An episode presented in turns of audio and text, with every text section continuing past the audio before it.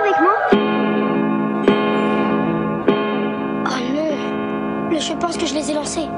Le je pense Qu'est-ce que tu veux dire Des ludes Des ludes et des plumes. et des plumes. La seule émission radioludique qu'on écoute jouer. Et toi, à quoi tu joues? Et toi, à quoi tu joues? Bonsoir et bienvenue dans Des luttes et des plumes. On est ensemble pour une nouvelle saison, la douzième euh, si je ne me trompe pas. Et ouais, 12 ans d'antenne à vous parler de jeux, de comics, de livres, de toutes choses euh, qui nous tiennent à cœur. Et nous, ça nous fait énormément plaisir, bien sûr, de revenir euh, avec vous. On espère que vous prendrez plaisir à nous retrouver, nous aussi. Et bien sûr, quand je dis nous, je parle de mes acolytes, de ceux qui sont avec moi ce soir autour de la table, à savoir euh, le grand retour, il l'avait fait un petit peu avant l'été, mais le grand retour de Yann. Bonsoir Alexis, bonsoir à tous, Euh, ravi de vous retrouver. L'été fut chaud, hein L'été fut chaud, surtout aujourd'hui. surtout aujourd'hui. Et puis ben, là, non, bah, très content d'être de retour au micro et de pouvoir euh, passer ces deux heures avec vous. Eh bien, ravi, ravi également de ton retour. À côté de toi, celui euh, qui ne nous a pas fait faux bon l'année dernière euh, euh, avec ses quiz en tout genre, c'est Talmo. Bonsoir Alexis, bonsoir à tous et à toutes. Eh bien non, je ne vous ai pas fait faux bon l'année dernière et cette année encore, je ne vous ferai pas faux bon puisque j'en ai ramené un dans mon panier pour ce soir. Ok, bah, j'espère que t'as pas mis trop trop de temps à le préparer, que ça n'a pas été trop de boulot, quoi. Non, c'était bien, Ouais. c'était bien. J'ai j'ai pas compris, il a ramené quoi, un faux bon? Un Alors, quiz. Ah, d'accord. Lui, par contre, quiz- il... Ah oui, un quiz de rentrée. Un Mais quiz. si, je vais pitcher le thème quand même deux secondes. Un quiz de rentrée sur euh, le, le sujet qu'on n'a tous pas du tout, du tout envie d'aborder. Ah, comment vider les- vous aider. Filtre des lave-linges. c'est pour ça que je t'avais dit, ça t'a pas donné trop de boulot. Et oui, et celui que vous avez entendu, sa douce voix, euh, il a déjà commencé à faire des blagues alors que l'émission n'en est que à sa première minute. Et vous en avez comme ça pour un an. Il s'agit de Damien. Oui, bonsoir Alex, bonsoir les copains, bonsoir tout le monde. Euh, moi, ce soir, je vais vous présenter l'un de mes coups de cœur ludiques de l'année et pourquoi pas fouiller du côté des vides greniers. Très bien. Eh bien, moi aussi, j'ai quelques jeux à présenter. J'ai aussi quelques livres dont je vais vous parler. Et vous allez voir, on va aussi avoir euh, un coup de fil. On va aller appeler Mathieu BG tout à l'heure. Mais avant, on va continuer à faire ce que nous savons faire le mieux, à savoir jouer. On a la chance euh, cette année d'avoir de très nombreux partenaires, des partenaires différents de ceux qu'on avait les autres années puisque bien sûr il y a des partenaires, euh, on va dire des sponsors, hein, tels que Nuts Publishing qui continue à nous sponsoriser cette année. Et on a aussi des partenaires, on a toujours Croque-Jeu à Brest, mais on a aussi le Dragon Joueur à Concarneau et Bouge ton pion à Pont-l'Abbé. Euh, grâce à ces boutiques, eh bien, nous pouvons vous proposer des jeux auxquels on va jouer en direct. Ce soir, par exemple, c'est le jeu Win. Win, c'est un jeu de Jeff Siadek, qui lui a déjà fait un autre jeu qu'on connaît ici, qui s'appelle Les Naufragés du Titanic. C'est illustré par Mathieu Beaulieu, qui a illustré euh, un ancien jeu qui s'appelait Pony Express et la première édition de Sobek. Édité par Funforge, euh, c'est un jeu qui n'est pas récent, il date de 2012, pour 3 à 10 joueurs à partir de 12 ans et des parties plutôt rapides. On va être dans l'arène des duels impossibles.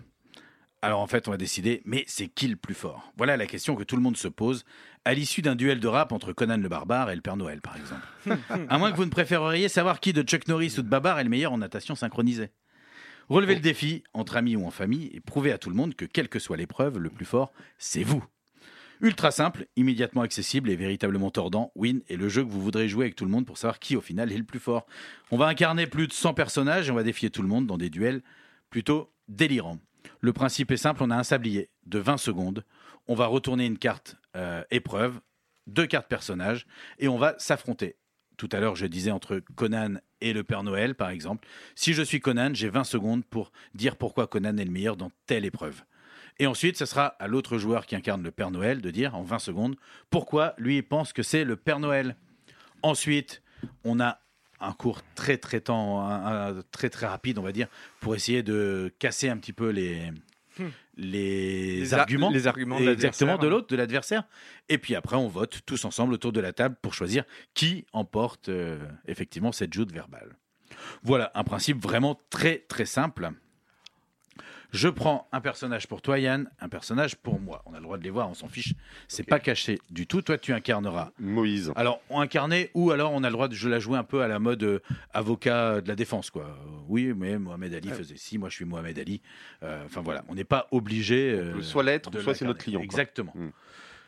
Pour ceux qui ne connaissent pas, il y a toujours un petit texte, hein, parce que moi, Mohamed Ali, s'il y a des gens qui disent Oh, mais moi j'incarne quelqu'un, je ne connais pas, c'est marqué boxeur de légende, champion poids lourd, voilà. Donc on sait à peu près, on voit à peu près le gabarit, le type de personne qu'on a euh, sur la carte. Moi, j'ai marqué Moïse, prophète, prophète biblique, les dix plaies d'Égypte, et je suis devenu un étranger dans un pays étranger. Ah, mais c'était pas un boxeur non plus, euh, Moïse. Si, si c'est pour, c'est pour ça que là, ils vont s'affronter. Vas Mohamed. Ali, je croyais que c'était un prophète aussi, moi. Ah ben, un peu quand même. C'est vrai, quand Ah, même. un Ouais, peu. ouais, ouais, je suis d'accord. Moi, j'adore la punchline ultime de Mohamed Ali. C'est le soir, quand j'éteins la lumière, je suis dans mon lit avant qu'il fasse noir. C'est vrai Ouais, ouais. Et bien là, en, en tout cas, on va s'affronter sur une épreuve de coiffure. Attention, 20 secondes. Alors, pourquoi est-ce que Mohamed Ali serait le meilleur en coiffure? Eh ben, Tout simplement parce que lui, il est habitué, tu vois, avec ses poings, à passer près des oreilles. Je sais qu'il rasera de très près et je sais qu'il n'y aura aucun cheveu récalcitrant. En plus, il faut le dire que à chaque fois qu'il va sur un ring, il voit une foule phénoménale de gens, donc il est habitué à avoir énormément de coiffures différentes, si bien qu'il peut s'inspirer très librement de tout ça. 20 secondes sont passées, c'est terminé. Et maintenant, c'est à Moïse de prendre la parole. Deuxième round. Ok, bon, alors je peux dire que tu as gagné. Mais non, en fait, parce que Moïse, il faut savoir qu'il est, il était donc adopté par, euh, par le pharaon. Et donc, il a été élevé euh, dans le luxe et dans l'opulence. Et pendant ses 20 premières années, il a été chouchouté, choyé, bichonné. Et pour lui, la coiffure, c'est quelque chose de très important. Il, il a pu apprendre là-bas l'essentiel euh, dans ce domaine. Ok.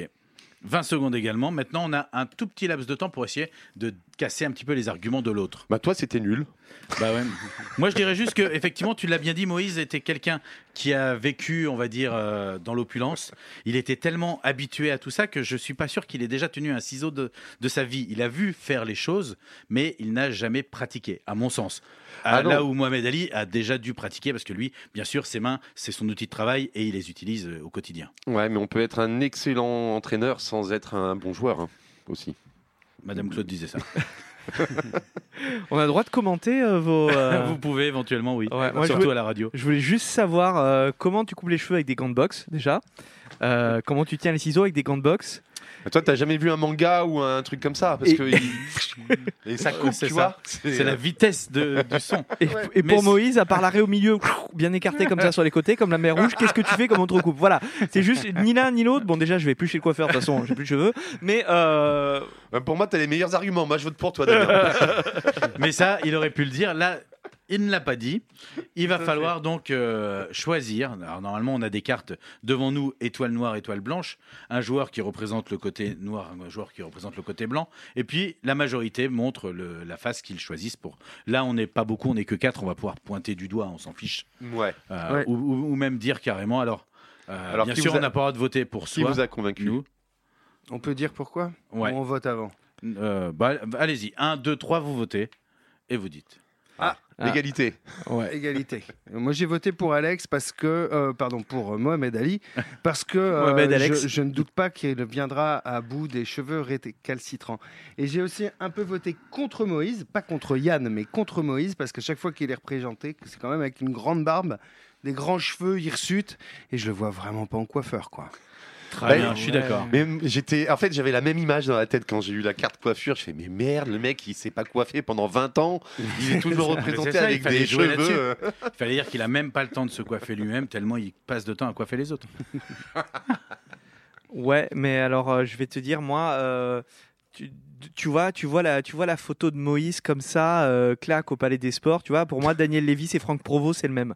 Et c'est pour ça que ça m'a inspiré, quoi. Donc du coup, un partout. Ouais, c'est bien, un partout. Ça me va. Ok. Allez. Normalement, euh, on joue à plus. Il faut pas. Mais là, on se doute que tu aurais voté pour toi, j'aurais voté pour moi, donc de toute façon, l'égalité persiste. Non, j'aurais voté pour toi. Ah, donc j'ai gagné. Ah. Alors, cette fois-ci, Ouais. Talmo, Moi, Tu je vais en seras- faire un. et Je serai Miss France. Reine de beauté, made in France. Waouh. Je suis là pour la paix dans le monde et contre la famine. Trop bien. Ouais. Alors c'est c'est d'une façon générale, hein, c'est toutes les Miss, c'est pas une Miss en Ouais. particulier. C'est Et, et contre qui vais-je euh, euh, qui vais-je affronter? Tu vas affronter Miles Davis, Oh. le jazzman trompettiste. Kind of, kind of Blue. Ok. Et vous allez vous affronter sur une épreuve de rodéo.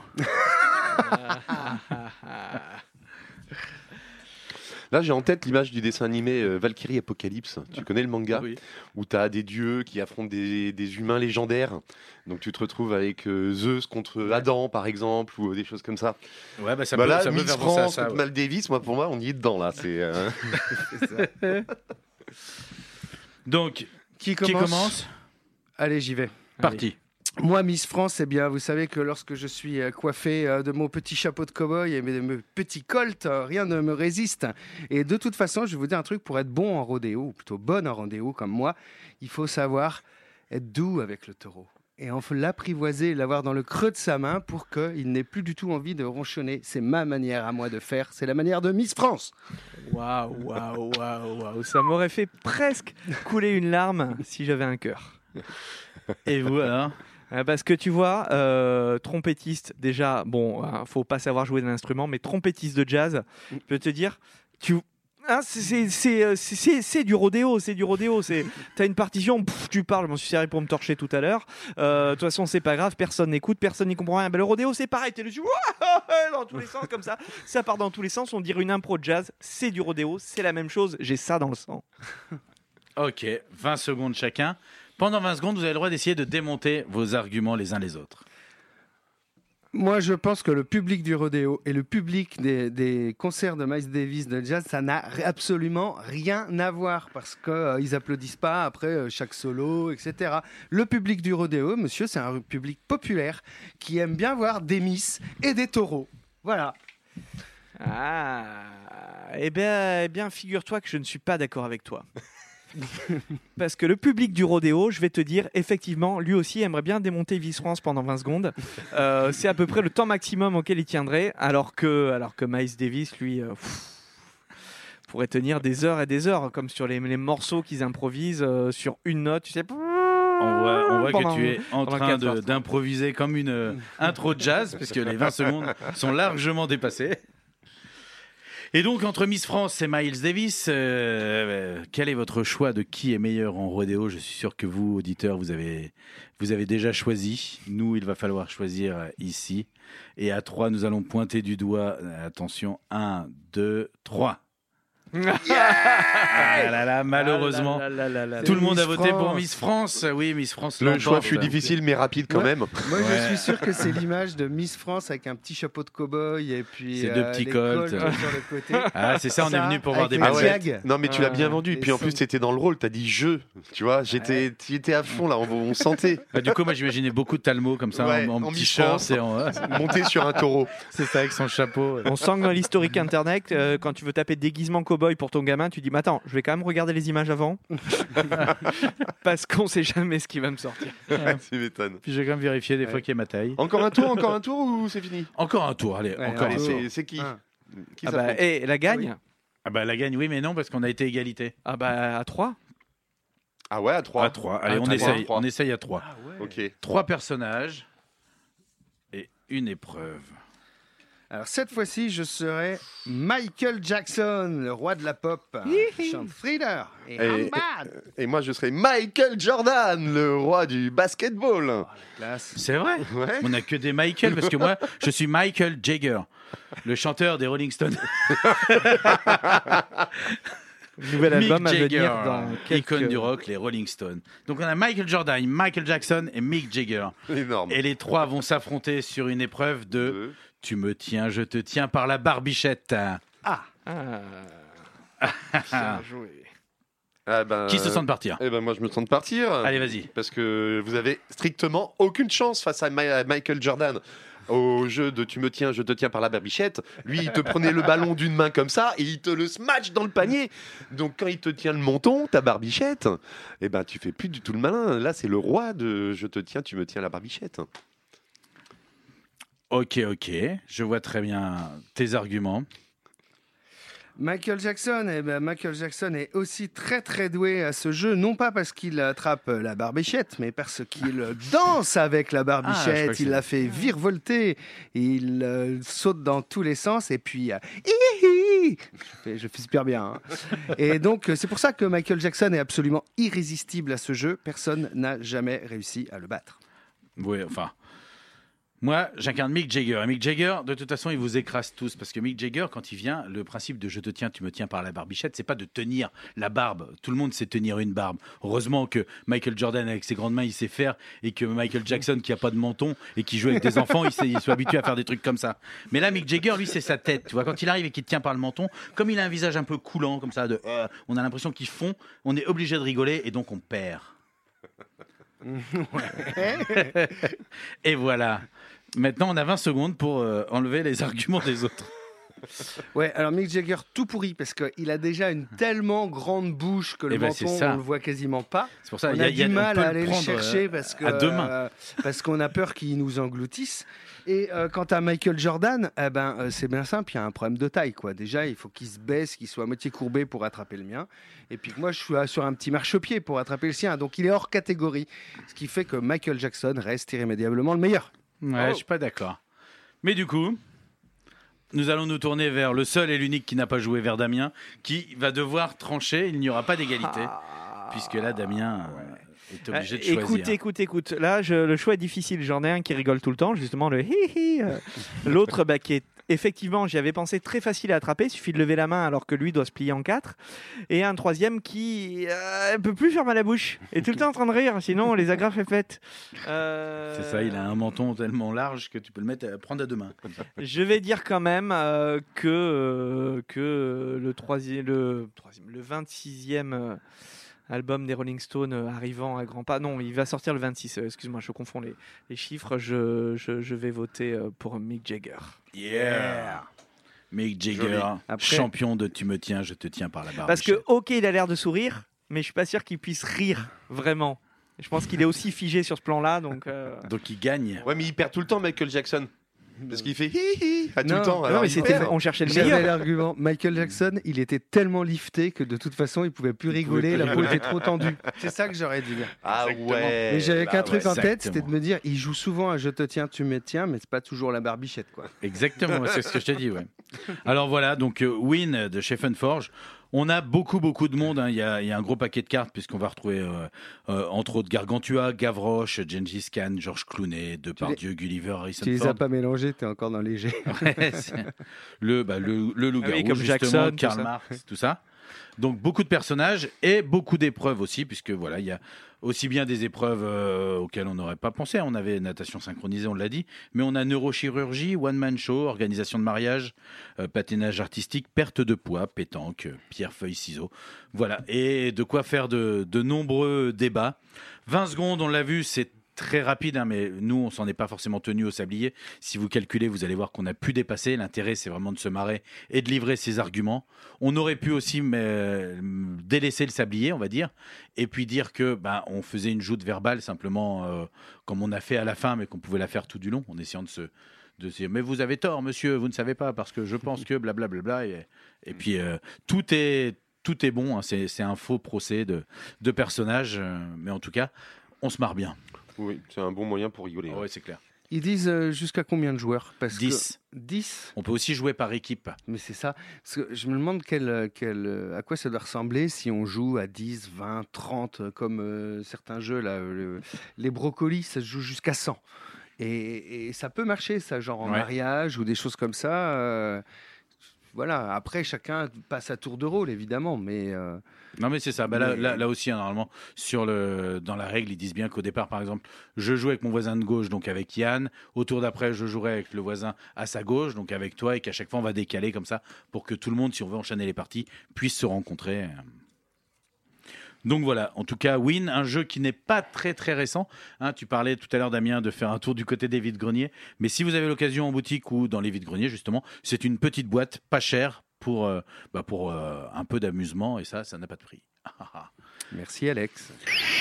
On a bien joué dans Deludes. Et tout de suite, c'est l'heure de passer un coup de fil. Tout à fait, toujours dans des luttes et des plumes, euh, on va passer un coup de fil, on va appeler euh, tout de suite Mathieu Béger, Mathieu Béger, euh, fondateur et, directeur de, de Ludi Concept. Mathieu, tu es en ligne avec nous? Oui, tout à fait. Bonsoir Mathieu, j'espère que tu vas bien. Bonsoir, très bien.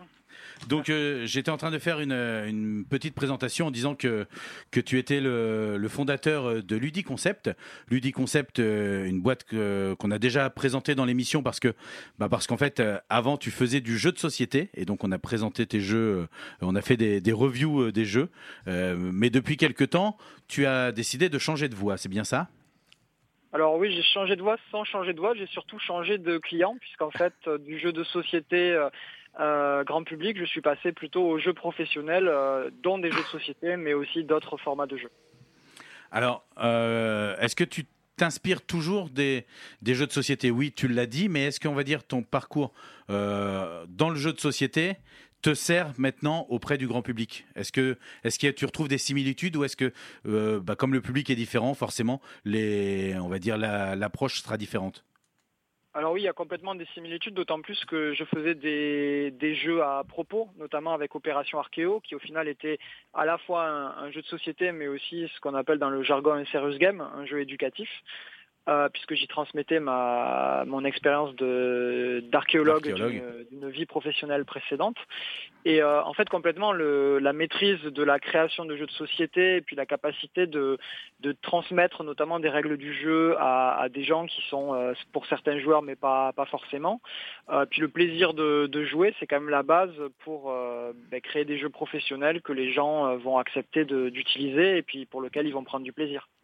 D'accord, donc oui, effectivement, une, fois qu'on connaît un petit peu, on va dire, la, machine euh, ludique, euh, c'est plus facile de pouvoir la transposer euh, on va dire, au monde de l'entreprise. Oui, tout à fait. Il y a des différences, notamment dans le propos et dans la priorisation, notamment au niveau des objectifs. Parfois, l'objectif, par exemple, de formation ou l'objectif éducatif ou l'objectif publicitaire va primer sur l'aspect ludique, mais pour autant l'intérêt notamment de ce qu'on propose à Ludi Concept, c'est justement d'arriver à associer les deux. Et euh, ça, on ne pourrait pas le faire si on n'était pas aussi des créateurs et des joueurs. Alors, Ludi Concept, justement, tu le disais, c'est euh, du travail euh, maintenant auprès d'un public d'entreprise. Qu'est-ce que tu proposes exactement? Euh, Tu l'as dit en jeu de société, on le savait, il y avait Opération Archéo, on était dans du classique, hein, une boîte qu'on ouvre avec du matos. Là, si on fait appel à toi, qu'est-ce qu'on peut, à quoi est-ce qu'on peut s'attendre? Alors, il y a, hum, il y a plusieurs choses. La, première, c'est déjà, euh, on va dire, la création sur mesure, qui généralement répond à des besoins très particuliers euh, qu'on n'imaginerait pas forcément. D'ailleurs, nous-mêmes, on a été souvent surpris des demandes. Euh, donc la création sur mesure, ça peut être par exemple de créer un jeu de prévention des risques professionnels. Euh, ça peut être euh, de créer un jeu d'orientation pour guider des lycéens dans le choix d'un futur métier, pour leur faire découvrir des métiers. Ça peut être bien sûr tout ce qui va être jeu éducatif à l'école. On a fait des mallettes pédagogiques sous forme de jeu notamment sur le thème de l'eau notamment, puisque c'est un sujet un peu d'actualité avec le changement climatique. Euh, donc ça, c'est toute la, partie sur mesure. On a fait aussi des, jeux promotionnels pour, euh, euh, vendre toutes sortes de choses, donc où, finalement le jeu est un support publicitaire, mais un peu plus original et un peu plus utile, on va dire, aux gens qui vont les utiliser. Euh, et puis ensuite, on a aussi créé des, produits qui sont euh, moins sur mesure et qui vont être plus justement euh, un investissement de notre part dans la création de, jeux clés en main qu'ensuite les, clients vont pouvoir s'approprier. Et on a créé notamment une de nos dernières créations, c'est un, jeu qui s'appelle Opération Immersion et qui est un escape game à vivre en entreprise, notamment pour faire ce qu'on appelle du team building, donc de la, de la cohésion d'équipe en français, pour animer des séminaires par exemple. Et donc, quand les clients viennent vers toi avec euh, un besoin, en fait, est-ce que déjà tu t'adaptes à n'importe quel besoin, n'importe quelle demande, ou est-ce qu'il y a des choses que tu dois mettre de côté? Euh, alors oui, on s'adapte complètement à la demande tant qu'elle est euh, réalisable, bien sûr. il, faut que, la demande soit cohérente avec les moyens déjà, il y a une question bien sûr de budget qui rentre en compte, puisque créer un jeu, ça prend du temps, et donc ça coûte de l'argent. ensuite, il y a aussi la question de est-ce que le, client a des choix qui sont cohérents avec la demande. Généralement, c'est le cas, ou alors en tout cas, on arrive à le lui faire comprendre. Mais en soi, il y a quasiment tout qui peut être fait sous forme de jeu. Euh, bien sûr, il y a des fois où on doit expliquer au client qu'on ne peut pas mettre tout Wikipédia dans un jeu, par exemple. Donc ça, c'est notre manière de dire qu'un jeu, généralement, va répondre à des besoins spécifiques. Et autant il va permettre de faire passer euh, bien plus efficacement quelque chose qu'un autre format, autant un jeu va avoir généralement un propos spécifique. Et donc, il faut accepter, il faut que le client soit dans l'acceptation de ne pas pouvoir tout raconter avec un jeu. Est-ce qu'il y a des, est-ce que toi tu t'imposes des limites éthiques? Par exemple, un patron qui voudrait faire du team building, mais qui te demanderait une chasse à l'homme à balles réelles plutôt que de proposer un plan social, en te disant fais-moi un beau scénario là-dessus, histoire qu'ils aient pas l'air vraiment de se faire tirer dessus comme des lapins. Est-ce que tu dis allez, d'accord, chiche? Alors euh, oui, je m'impose des limites éthiques. Euh, ceci étant, c'est des limites qui vont être euh, analysées à chaque projet. L'entreprise est jeune et jusqu'à présent, j'ai pas eu de cas où je me suis dit que c'était inacceptable. D'accord. Euh, euh, oui. Mais, quand même, une tuerie de masse, ça le ferait pas, quoi. Euh, si le patron veut licencier, enfin liquider ses employés plutôt que de les licencier, tu dis non, là. Rassure-moi. là, ça s'est pas présenté. Là, là, c'est là, c'est même pas une question d'éthique. Là, ça devient une question de loi. Donc, évidemment, on n'a pas le droit de liquider ses salariés. Ensuite, la, la, décision devient un peu plus délicate quand c'est pas une question de, de loi, justement, mais une question d'éthique personnelle. Euh, puisque là, rien ne m'interdit légalement de le faire, mais c'est plutôt à moi de décider si euh, éthiquement c'est quelque chose euh, auquel je veux contribuer. Par exemple, si on me demandait un jeu pour promouvoir, par exemple, les industries, les industries polluantes, ou si on me proposait un jeu pour promouvoir des, voilà, des, conditions de, de, production de produits qui seraient complètement contraires à mes convictions personnelles, euh, ben là, il y a un arbitrage à faire. Déjà, d'une part, est-ce que euh, financièrement, je suis en capacité de refuser? Parce que j'ai des salariés, donc euh, il y a des gens qui comptent sur moi pour avoir leur salaire à la fin du mois. Il y a des réalités économiques. et puis ensuite, et ensuite, sous quelles conditions je refuse? Ça peut être le parti pris, effectivement, de dire non, je le fais pas, désolé, bonne, bonne continuation. Euh, ça peut être aussi le parti pris de dire pour ce client ça va être plus cher. Donc au pire, euh, ça me donnera de la, ça me fera gagner de l'argent pour proposer des, pour faire des choses plus éthiques par la suite à peut-être à moindre coût, notamment par exemple dans des investissements, dans des engagements associatifs, ou ça peut être euh, ou ça peut être le, moyen détourné de leur dire non aussi, puisqu'évidemment quand le prix est trop élevé, ils refusent. Mm. C'est jusqu'à présent, j'ai pas eu le cas où j'ai dû volontairement refuser un projet. J'ai une, question, Mathieu. Vous, pouvez proposer des prestations jusqu'à combien de participants? Est-ce que vous pouvez prendre un groupe de 60, 70 pour une grosse multinationale ou alors ça va être euh, autour de 10, 15 euh, pour lequel vous pouvez intervenir?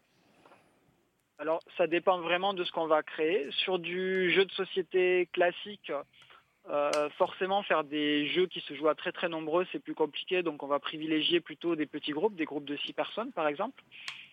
Quand on, quand on va par exemple euh, sur des escape games euh, grand format, des jeux en entreprise, ben, par exemple l'escape game Opération Immersion qu'on a créé pour avoir justement quelque chose de clé en main qu'on puisse proposer à tout type d'entreprise, là on peut aller jusqu'à 200 joueurs en simultané.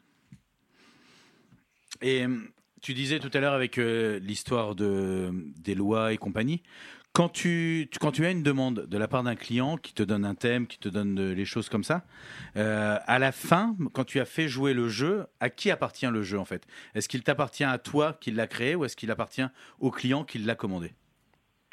Alors ça, ça dépend du, du cadre. Ça dépend du cadre. Nous, généralement, dans nos devis, on a pris le parti d'être complètement transparent et de spécifier dans chaque devis les conditions de cession.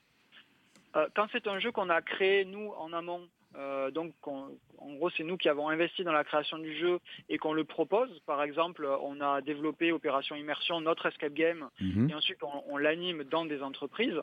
Bah là, bien sûr, c'est notre jeu qu'on a créé et ce que le client nous achète, c'est uniquement la prestation d'animation de, l'escape game.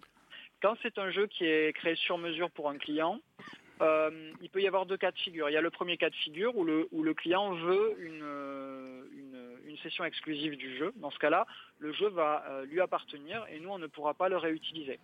Il y a d'autres cas où le client soit n'a pas intérêt à une session exclusive, soit n'a pas les moyens d'une session exclusive. Et dans ces cas-là, on peut lui consentir une remise euh, pour euh, faire une finalement, c'est comme si on co-investissait dans le jeu, c'est-à-dire qu'on va euh, lui accorder une remise sur le, Mhm. sur le, le- le coût de la création. Et en échange, nous, ce jeu-là, ça nous permettra de le réutiliser auprès d'autres clients. Ouais, c'est ça, la thématique sera déjà en place, la mécanique aussi, et donc si quelqu'un était, était volontaire, il pourrait s'en s'en servir. euh. Tout à fait. Dans ce cas-là, finalement, le client final euh, n'a pas une session exclusive. Pour autant, il a quand même une session, ce qui lui lui permet de l'utiliser euh, tout à fait sereinement. Mhm. Mais par contre, nous, on va pouvoir l'utiliser aussi et donc potentiellement euh, le, le reproposer. C'est ce qu'on a fait par exemple avec Destination de Tourisme. On a créé un, jeu euh, de cartes personnalisables avec des règles, euh, avec des règles très particulières, enfin vraiment originales pour ce jeu. Et euh, on l'a créé pour un office de tourisme, l'office de tourisme du Trièvre qui nous a fait confiance. Et en fait, on a gardé les droits de ce jeu-là en accord avec le client. Et ça nous a permis du coup de, créer un jeu qu'on peut venir personnaliser pour n'importe quel office de tourisme. Alors, euh, Ludi Concept, vous, la boîte, vous êtes euh, basé où en fait? Vous êtes originaire d'où? Alors nous, on est sur, euh, on est près de Perpignan, euh, dans un village qui s'appelle Le Soleil, donc Mhm. tout au sud de la France. Et quand vous faites ce genre de prestations, vous allez jusqu'où? Est-ce que vous rayonnez autour de chez vous ou est-ce que vous pouvez rayonner plus large, on va dire au niveau national? Alors, on a un rayonnement national, voire international. Ensuite, ça va dépendre des projets. Euh, la plupart des projets de création de jeux ne nécessitent pas forcément de déplacement. Donc, euh, par exemple, la création d'un jeu de société, on peut tout à fait le faire à distance. Euh, on va toujours récupérer l'expertise du client, s'appuyer Mhm. sur le client. C'est lui qui connaît son territoire, son expertise, euh, son métier, puisqu'on nous, on nous demande souvent de transmettre de l'information en lien avec des métiers. Et dans ce cas-là, ben, on peut euh, travailler tranquillement de chez nous, euh, envoyer des prototypes physiques au client quand il s'agit de le tester, ou lui envoyer des prototypes numériques. Et euh, on travaille très très bien à distance. Et puis avec le Covid, en plus, c'est un mode de travail qui s'est vraiment démocratisé. Qui se répond, ouais. Et nous, ça nous permet finalement d'avoir une clientèle euh, nationale, ce qui est nécessaire sur ce genre d'activité, puisqu'on est quand même sur une activité de niche. Bah oui. Et donc, euh, nos clients, bah, ils viennent de, de la France entière. Oui, J'ai une petite question à ce sujet. Euh, Est-ce que vous travaillez avec vos clients sur des interfaces du type Miro où Vous pouvez à la fois vous parler, vous écrire et échanger des, des dossiers? Et est-ce que vous testez les prototypes aussi en ligne? Alors, je me souviens plus du nom de cette interface. C'est pas TTRPG Ah non. euh, Tabletop, quelque chose. Enfin, je sais qu'il y a des, hum, des, il y a moyen de jouer à des jeux de société avec euh, l'interface graphique, mais à 250, euh, 2000 km de distance. Quel genre d'outils vous avez pour être en contact avec votre euh, client et avancer avec lui? Alors, nous, pour les outils, on utilise principalement la visioconférence et les emails. Euh, voilà, il n'y a pas forcément besoin d'outils révolutionnaires. C'est euh, la visioconférence quand il s'agit de se parler directement et euh, les emails quand il s'agit d'envoyer des rendus ou de, ou de répondre à, des questions. Et euh, ensuite, pour les tests, on n'a pas forcément l'usage des- des tables de jeux virtuelles parce que la plupart de ces tables de jeux virtuelles nécessitent un développement, nécessitent la mise en place de, de- du prototype sur, la, sur, le, sur le logiciel qui gère ça.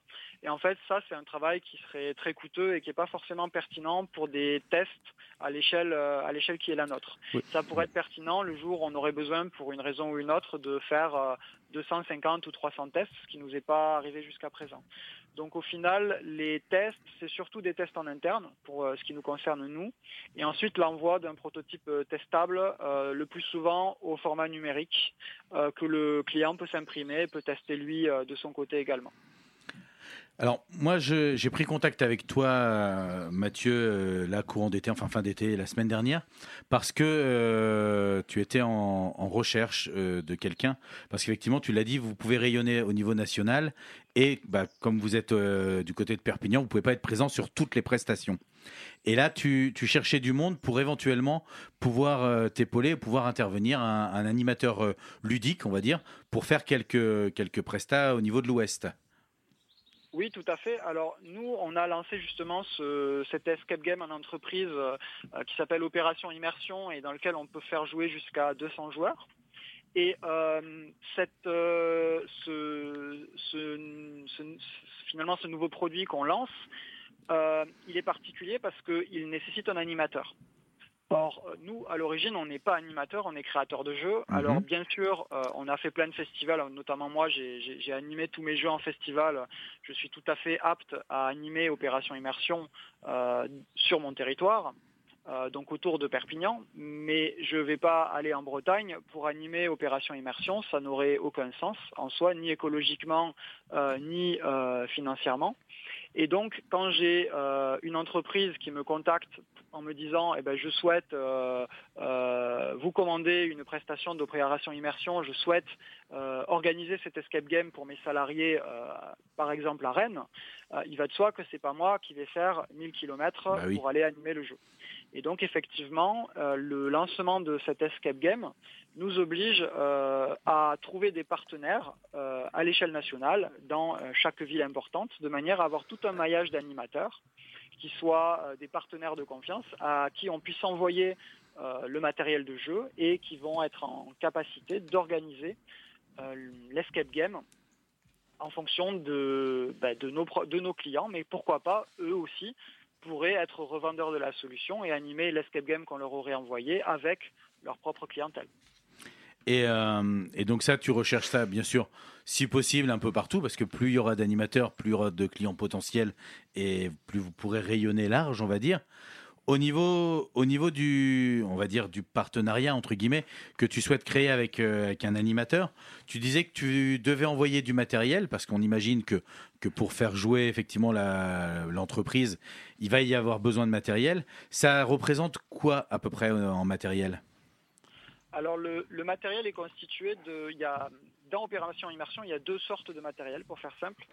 Il y a les décors grand format et il y a les box d'équipe, puisque les, comme on fait jouer 200 personnes à la fois, Mhm.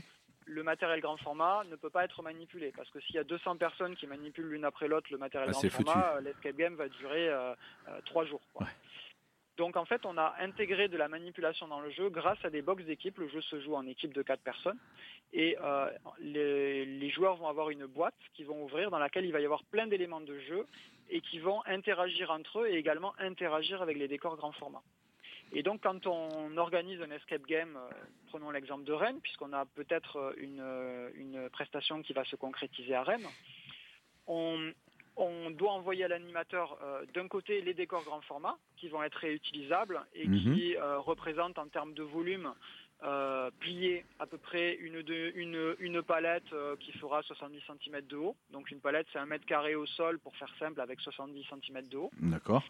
Et en même temps, on va devoir lui envoyer euh, les box d'équipe, donc euh, qui sont des petites boîtes, euh, pas très grandes, un peu plus grandes que format A5, qui vont contenir plein d'éléments. Donc nous, on a déjà monté les boîtes, et là, euh, ben, selon le nombre de joueurs, on va lui envoyer euh, une box d'équipe pour 4 joueurs. Donc si par exemple on fait jouer 80 joueurs, ben, il y aura 20 box d'équipe, par exemple.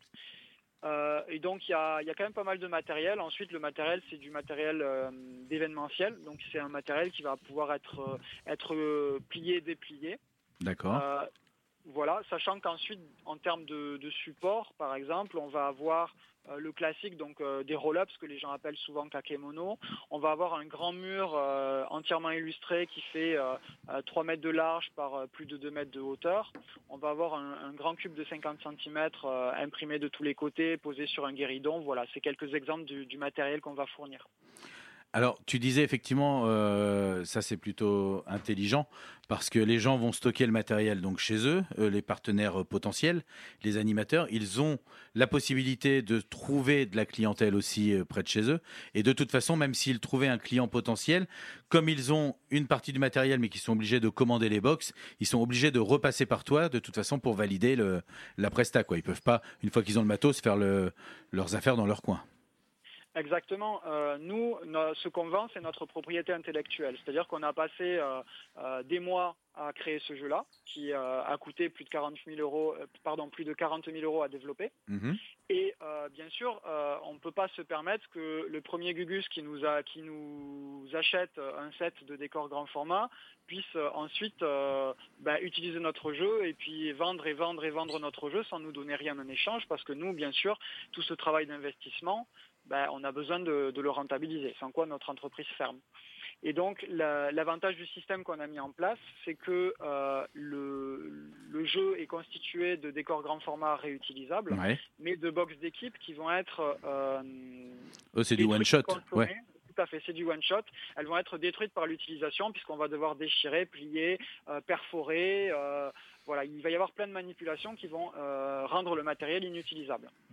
Et donc, quand, on envoie, euh, par exemple, le jeu euh, à un animateur, on va lui envoyer les décors grand format qui sont un investissement pour nous, parce que ça coûte, euh, c'est le matériel qui coûte le plus cher.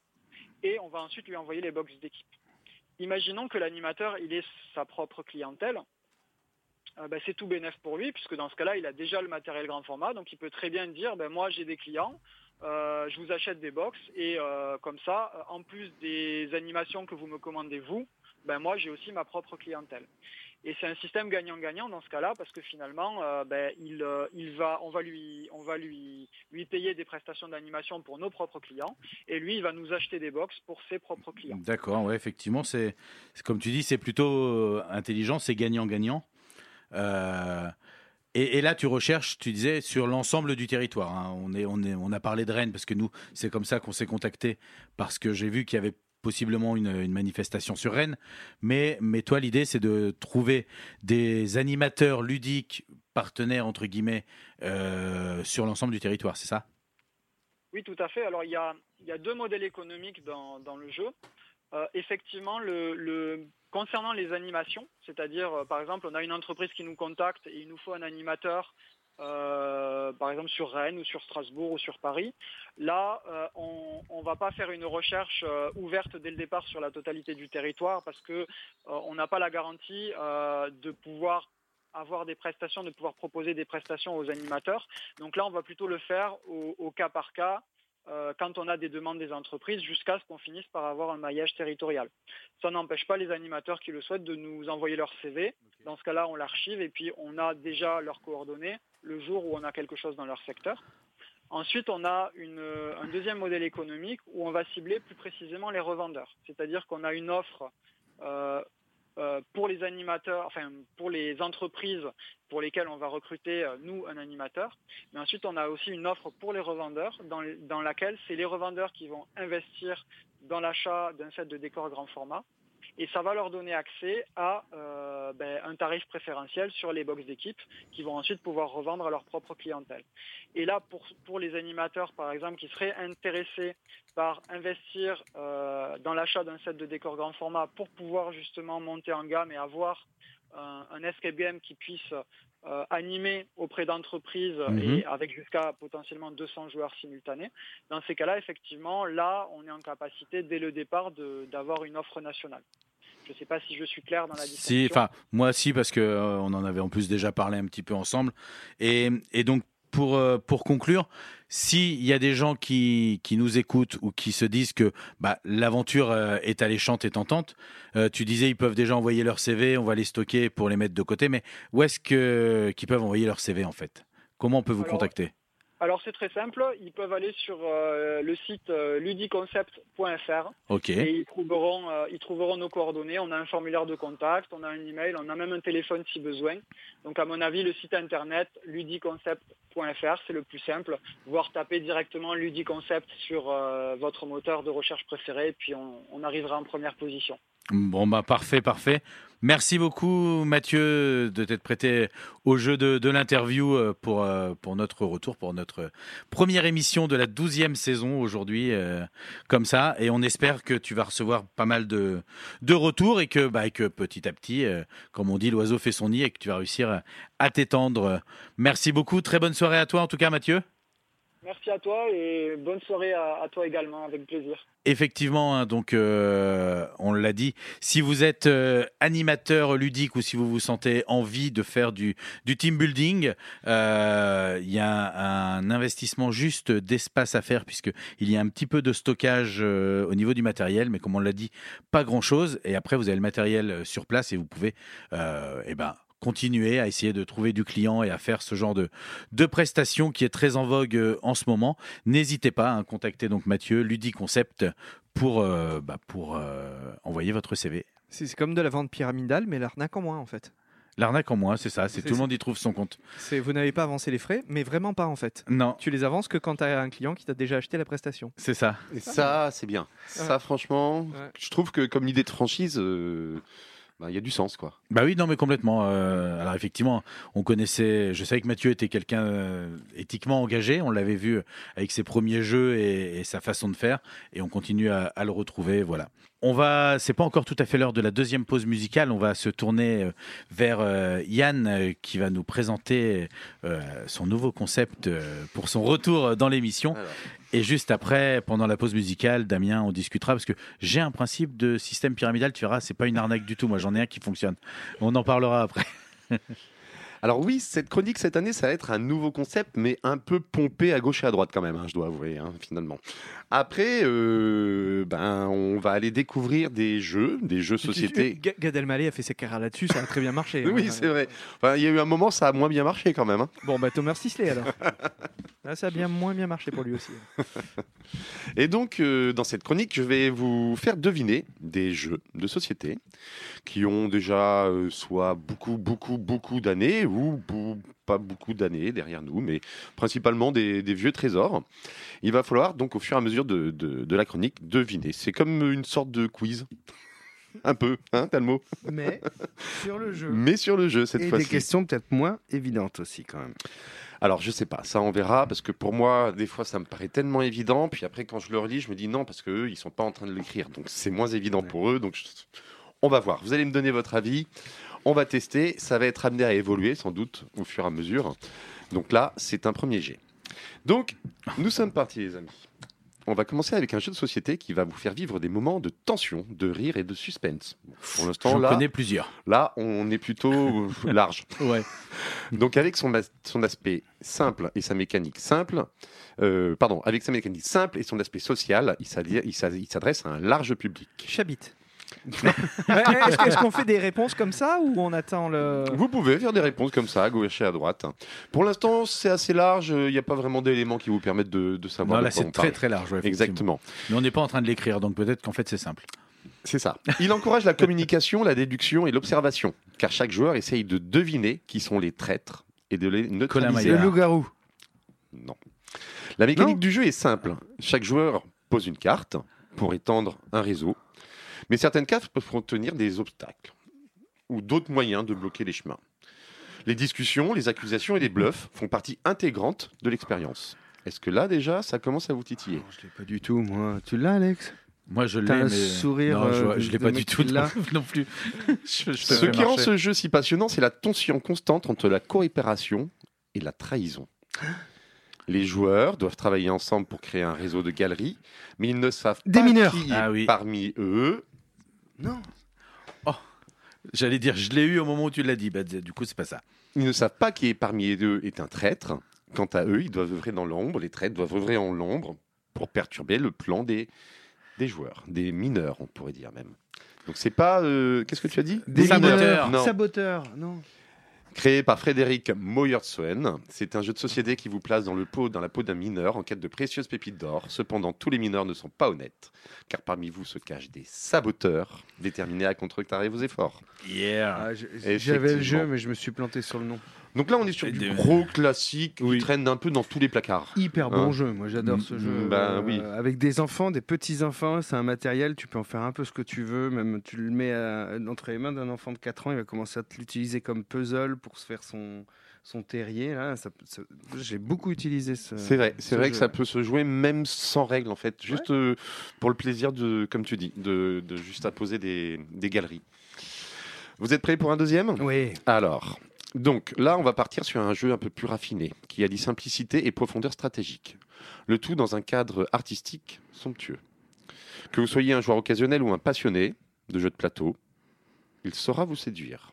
Hmm. Ce qui rend ce jeu si captivant, c'est la profondeur stratégique qu'il offre malgré sa simplicité. Vous devrez constamment évaluer vos options, décider quelle carte acheter et même anticiper les mouvements de votre adversaire. 6 qui prend. Non.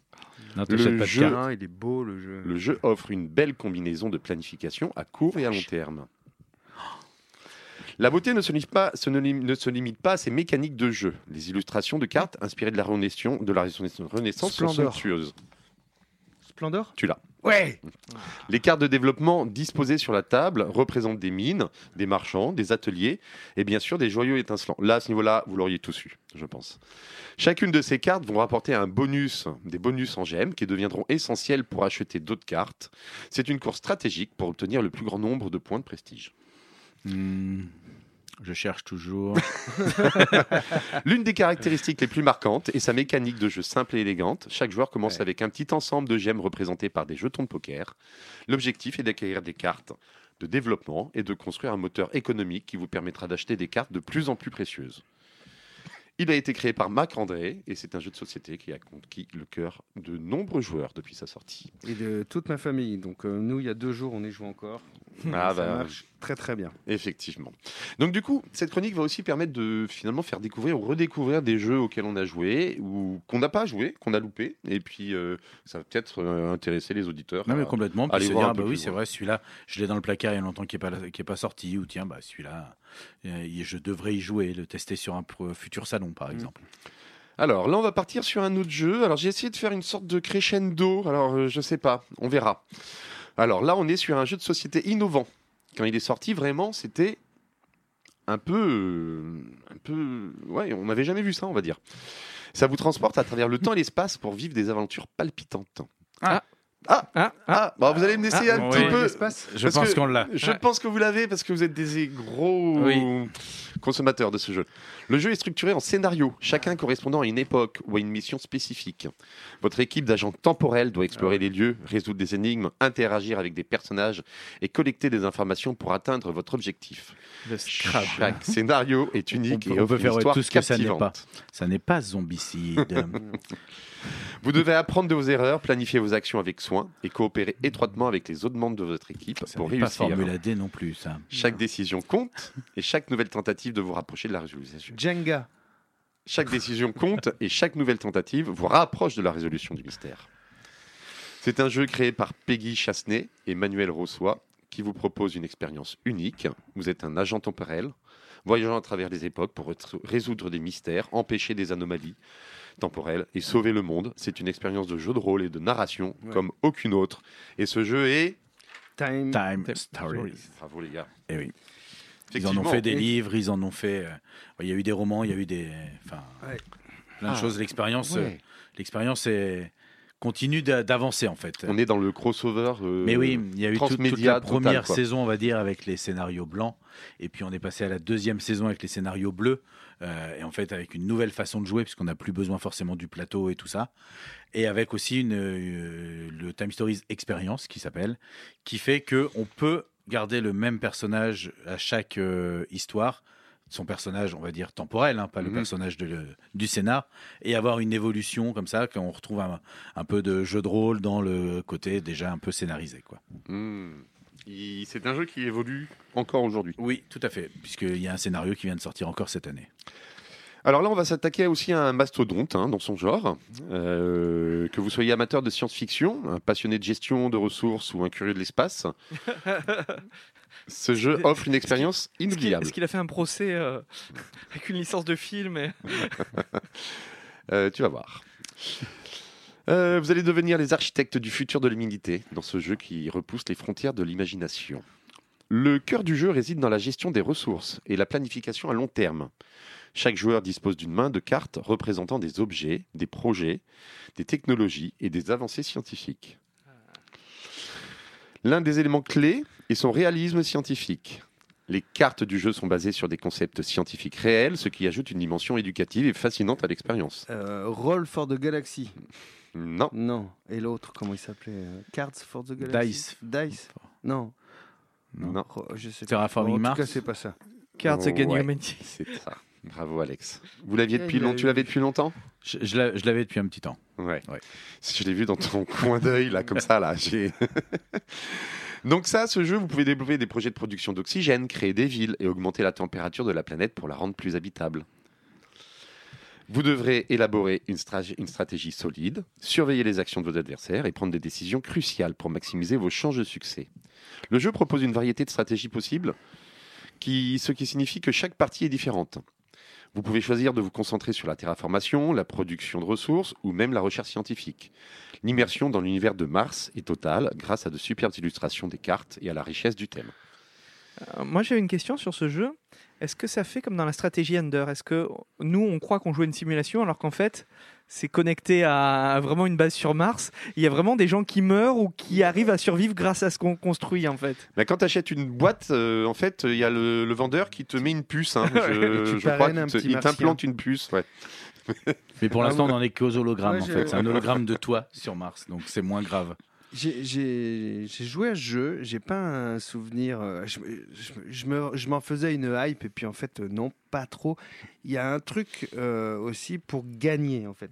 Tu, peux effectivement fabriquer une belle station sur Mars et puis la rendre habitable. Mais pour gagner, tu peux aussi tout simplement aller consacrer des jetons, des ressources et aller les mettre sur des cases qui sont. euh, bah, je serai le premier à obtenir 5 cases euh, de forêt, par exemple, ou euh, je serai le premier à faire des échanges commerciaux, qui est juste du pari sur la stratégie. Et ça, bon, moi, ça permet de gagner, mais euh, ça ça sert pas vraiment euh, l'histoire que nous promettait le jeu. Ouais. Trouvez Après, moi, le seul élément que j'ai eu dans ce sens-là, c'est euh, un ami qui est vraiment un gros acharné. Il a dû faire au moins Ouais. plus de 100 parties. Et il dit il y a quand même à force une stratégie euh, que tu peux mettre en place et qui est gagnante à, pratiquement à tous les coups. Quoi. Ah ouais. Donc, euh, Avec- si- en jouant, c'est. c'est un jeu où si vraiment tu l'as tu l'as tu l'as approfondi, ben, tu le maîtrises et voilà, il y a plus de challenge. Ouais, mais beaucoup de jeux comme ça, au bout de, de 100 parties, Bien où sûr. tu commences à te dire, bon, bah, je pense que j'ai j'ai exploré une, une vaste. euh, Mais une- il a une toujours l'intérêt de te dire. raconter une histoire Ah, euh, mais bien sûr. de science-fiction, de voyage dans l'espace, de terraformation. Après, l'in- l'intérêt aussi, ça, c'est dans contre, les, c'est vrai, ouais. les joueurs euh, face à qui tu vas te mettre. Mm. Des fois, tu jouais avec plus faible que soi, euh, sans être péjoratif, c'est-à-dire qui ont fait moins de parties ou qui ne connaissent pas le jeu. Et ben des fois, tu as des surprises parce que quand tu es aguerri et que tu cherches la, la stratégie optimale et que tu joues avec quelqu'un qui, qui découvre, qui va faire des erreurs, tu vas te dire oh, ah bah, mince, normalement pour gagner, il aurait dû prendre la- cette carte-là ou jouer là. Il a joué là où je l'attendais pas, et c'est ça aussi qui va créer euh, peut-être le charme. La surprise. Ouais. Après, il y a un truc qui est vraiment chouette dans ce jeu, c'est que toutes les cartes amélioration, science, euh, etc., elles sont quasiment uniques. Il n'y a pas beaucoup de doublons. Même je crois qu'il n'y en a pas du tout. Quoi.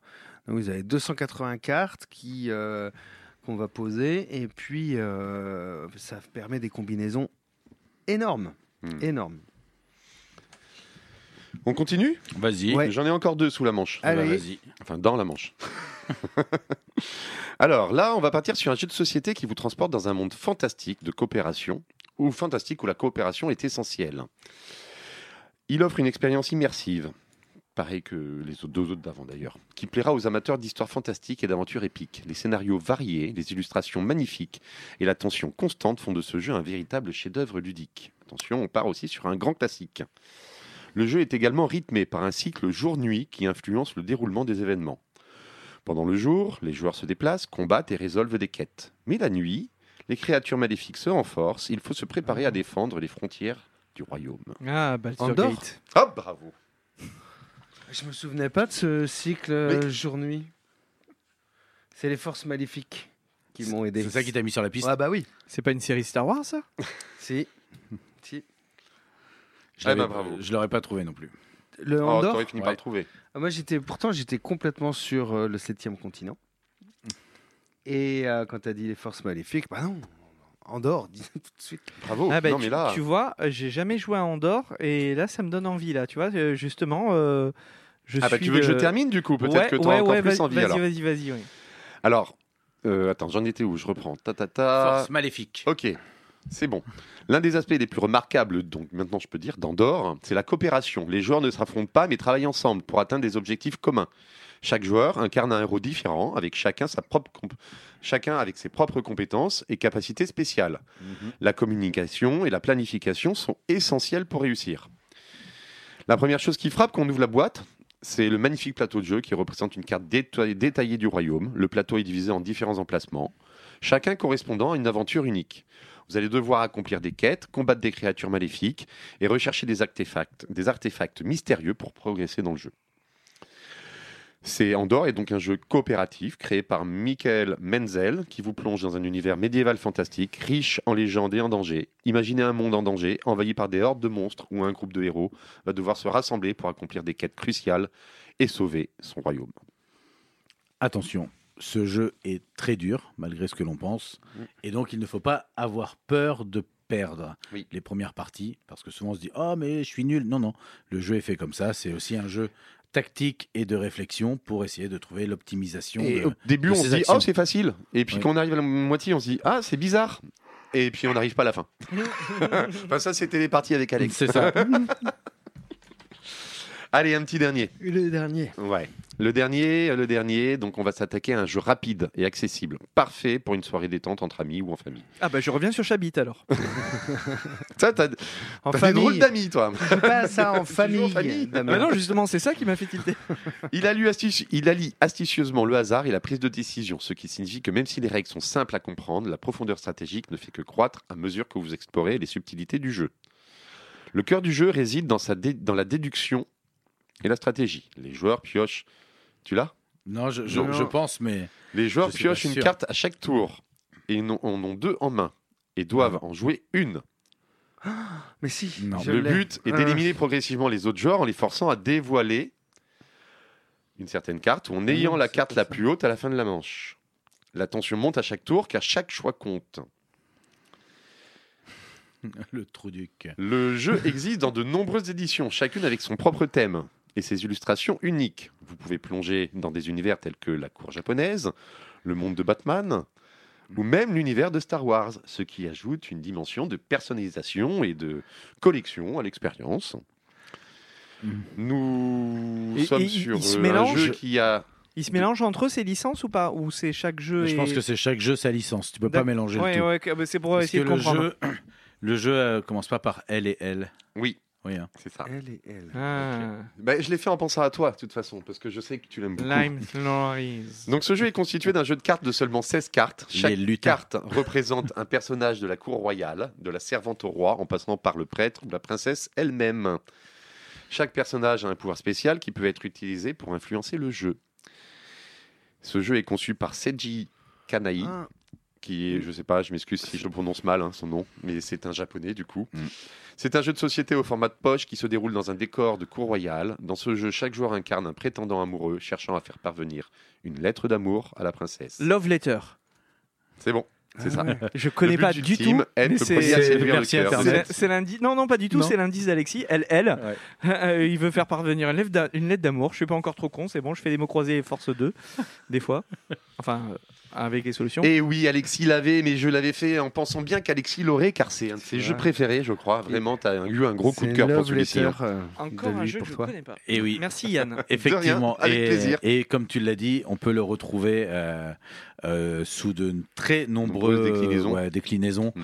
Et tout le monde y trouve son compte parce que bah, on peut en trouver aussi sur Internet, on peut en faire soi-même. Et... Et je pense que le thème, il fait pour beaucoup, parce que Mais c'est ça. si t'aimes Star Wars, ben, tu vas encore plus le. le- le- Ah, tu vas encore exactement ça. l'aimer, On peut le jeu. retrouver en Seigneur des Anneaux, en, en Hobbit, on peut le retrouver en Cthulhu, on peut le retrouver en plein de choses. Et puis finalement, voilà, chacun s'approprie le, le jeu. Il n'y a que la mécanique euh, qui change pas. Merci beaucoup Yann en tout cas pour. Bah de euh, rien, c'était une première. Après, euh, je pense qu'il y aura des petites modifications, mais voilà, le cœur du, du système, c'est ça, c'est de vous faire deviner des jeux à travers des, des énoncés, et puis ben, de se remémorer euh, des Ouais, vieux, puis, des vieux c'est bons ça, jeux, en fait. des vieux bons jeux, euh, des, des vieux, des moins vieux, sans aller forcément dans, dans la chronique comme on peut faire quand on fait des, des reviews où on étire, on étire et on explique vraiment beaucoup le jeu. Là, c'est juste euh, euh, une lecture qui peut vous donner envie de le découvrir euh, euh, ou non, mais, mais voilà. En tout cas, nous, ça nous a donné envie. Merci beaucoup, Yann. Déjà la moitié de l'émission dans des ludes et des plumes. Et tout de suite, c'est l'heure de faire parler nos chroniqueurs. Toujours dans des luttes et des plumes, effectivement, après euh, cette pause musicale et après avoir eu euh, le petit quiz de Yann sur les jeux, cette fois-ci on va parler jeux, mais on va parler jeux euh, non pas pour vous les faire euh, deviner, mais pour vous les faire découvrir et vous les expliquer. Le premier jeu dont on va vous parler ce soir s'appelle Kiwi Showdown. C'est un jeu de Pepe Matcha illustré par Ivan Escalante, qui lui a illustré un autre jeu que j'ai présenté juste avant l'été, qui s'appelle Dodo Riding Dino. C'est distribué par Légion Distribution euh, pour 1 à 4 joueurs à partir de 14 ans pour des parties euh, d'à peu près une heure, une heure et demie. D'abord, ce fut, les poulets avec War for Chicken Island. Ensuite, les dodos avec Dodo Riding Dino. Et maintenant, c'est au tour des kiwis dans Kiwi Showdown. Kiwi Showdown est un jeu de rôle et rapide de contrôle de zone qui vient com- compléter la trilogie aviaire. Issu d'un participatif qui a fait plus de 100 000 euros, on le ressent dans le matos parce que le jeu est bien complet. Des hexagones pour former l'île, des cartes, des plateaux individuels, des pions en bois pour représenter nos kiwis. Il y a même des petites figurines en plastique pour représenter notre leader de, de tribu. Et le but du jeu va être de dominer le plus d'hexagones de l'île possible avec votre clan de kiwis. Et pour ce faire, vous allez construire des nids, surpasser en nombre ou en force vos adversaires et essayer de les éjecter de vos hexagones. Cette mécanique est assez rigolote puisque les pions en bois vont s'emboîter les uns dans les autres et vont se superposer pour représenter un kiwi plus fort. Plus il est haut, plus il est fort. Il faudra vous placer avec intelligence pour exploiter les bonnes ressources et remporter la partie au terme des quatre saisons qui la composent. Chaque saison ayant un objectif différent pour gagner des récompenses. Chaque saison comporte trois tours et vous pouvez soit construire, déplacer ou nourrir en fonction des cartes que vous avez en main et de la stratégie que vous souhaitez adopter. Effectivement, euh, dans l'ordre du tour, on va tous jouer une carte action de notre main, la résoudre, et puis notre voisin va faire de même, et on va répéter cette opération jusqu'à ce que tout le monde ait joué ces trois cartes. Il y a la carte déplacer. La carte déplacer va nous permettre d'effectuer deux déplacements obligatoires, déplacer un de vos kiwis euh, sur l'île vers un hexagone adjacent à sa position. Un même kiwi ne peut pas se déplacer deux fois, votre, votre leader peut également se déplacer. Et ensuite, quand on arrive, eh bien, si on est plus fort que les autres, on peut pousser les kiwis plus petits sur les hexagones euh, adjacents. Ils peuvent être poussés hors de l'île également. Ils vont retourner dans la réserve de leur propriétaire, mais ils disparaissent de, de l'occupation. Juste, je fais un- une petite parenthèse parce que je viens de comprendre en fait quand tu parles de kiwi, c'est pas le fruit, Non, c'est l'oiseau. Ouais, parce que dans ma tête, j'essayais de visualiser ce que tu racontais. Le fruit Et je voyais des fruits, j'étais là, des œufs avec des poils, non. euh, Bon, Moi, je suis en train de m'imaginer un épisode des As de la Jungle depuis le début de sa chronique. Ah ouais, Voilà. non, bah là, là, ce sont bien les oiseaux. Donc on peut se déplacer et pousser, effectivement, ceux qui sont plus petits que On peut construire des nids, ça on va payer en ressources, et puis les nids vont se, se poser et nous donner des avantages en cours de partie. Et on peut aussi nourrir nos kiwis, parce qu'effectivement, euh, nourrir les kiwis, c'est ça qui va les permettre de grossir. Un kiwi de force 1, quand on le nourrit, il va passer en force 2 et force 3. On peut nourrir nos kiwis, mais on peut aussi nourrir les kiwis de l'adversaire. Parce qu'un kiwi de force 3, c'est le kiwi le plus fort qui existe. Et quand un kiwi de force 3 mange encore, qu'est-ce qu'il Il se passe? éclate. Exactement, le kiwi éclate, pof, et il disparaît du plateau. Et, et voilà. En sachant que plus notre kiwi est fort et plus il faut le nourrir, plus il faut utiliser de ressources également. Donc voilà, c'est euh, un jeu où on va optimiser le placement pour récupérer les ressources intéressantes, se déplacer. C'est un jeu de majorité, parce qu'on va marquer des points là où on sera majoritaire, on va pouvoir placer des nids en majorité. Euh, c'est euh, c'est vraiment. euh, on n'est pas dans l'optimisation d'un tour de jeu, mais bien dans le fun, je dirais. Ah bon, Les parce tours que ça a l'air quand même un peu, euh, quand même ça, genre euh, placement, position. Oui, il y, a- il y euh, a cette partie-là hein, qui va rentrer en ligne de compte au Alors début. fun parce que les kiwis tu peux les faire exploser. mais c'est exactement, mignon, en un fait, kiwi, mais les, les tours derrière, sont c'est un- rapides. C'est un gros jeu en fait. Enfin, oui, c'est un mais jeu. c'est c'est un jeu euh, qui est prenant. On a dit c'est quand même une heure, une heure et demie la partie. Mais il y a quand même le côté euh, rapide et le côté aléatoire de la poussée et de l'explosion. C'est-à-dire tu peux prévoir des choses et puis tu vois l'autre qui se prépare et puis finalement tac t'arrives, pof tes kiwis ils sont plus là où tu pensais les avoir. Mm. T'en as qui sont sortis, qui vont revenir et pouf tu fais exploser un truc alors que Parce finalement. que quand tu fais exploser, ça fait bouger les. Non, ça fait. Si, ça peut, ça peut pousser aussi ceux, ceux d'à côté, enfin, sur les plateaux d'à côté.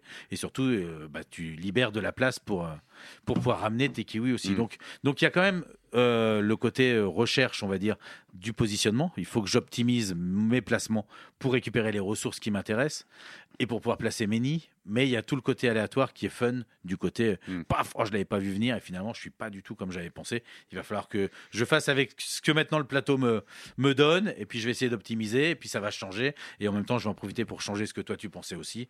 Donc euh, c'est vraiment là-dedans. Donc euh, c'est un jeu que je conseille moi pour les adultes, pour les enfants mais surtout pour la famille quoi. Ouais. C'est pas un jeu enfant. C'est pas un jeu enfant. Ah non. Non non. On peut y jouer avec les enfants, mais c'est pas un jeu enfant. Ils disent à partir de 14 ans, mais ça c'est pour tout- tous les droits américains avec euh, le terme jeu jouer, mais euh, on peut y jouer avec des plus jeunes, hein, c'est largement compréhensible, mais c'est pas un jeu pour enfants. 13 ans et demi. Ouais, c'est ça. Il se trouvera en boutique ou c'est un. Non, il est issu en- d'un Kickstarter, mais Ouais, il est trouvable ça. en boutique maintenant. Ah oui, d'accord. Oui, oui, bien sûr. Légion Distribution. Et euh, ils gardent la même euh, richesse de matos du coup en, en boutique que, le- que lors du Kickstarter? Alors, euh, il me semble que oui. Euh, peut-être que le. Kickstarter, peut-être que le Kickstarter avec quelques quelques goodies, peut-être figurines de leaders, des choses comme ça.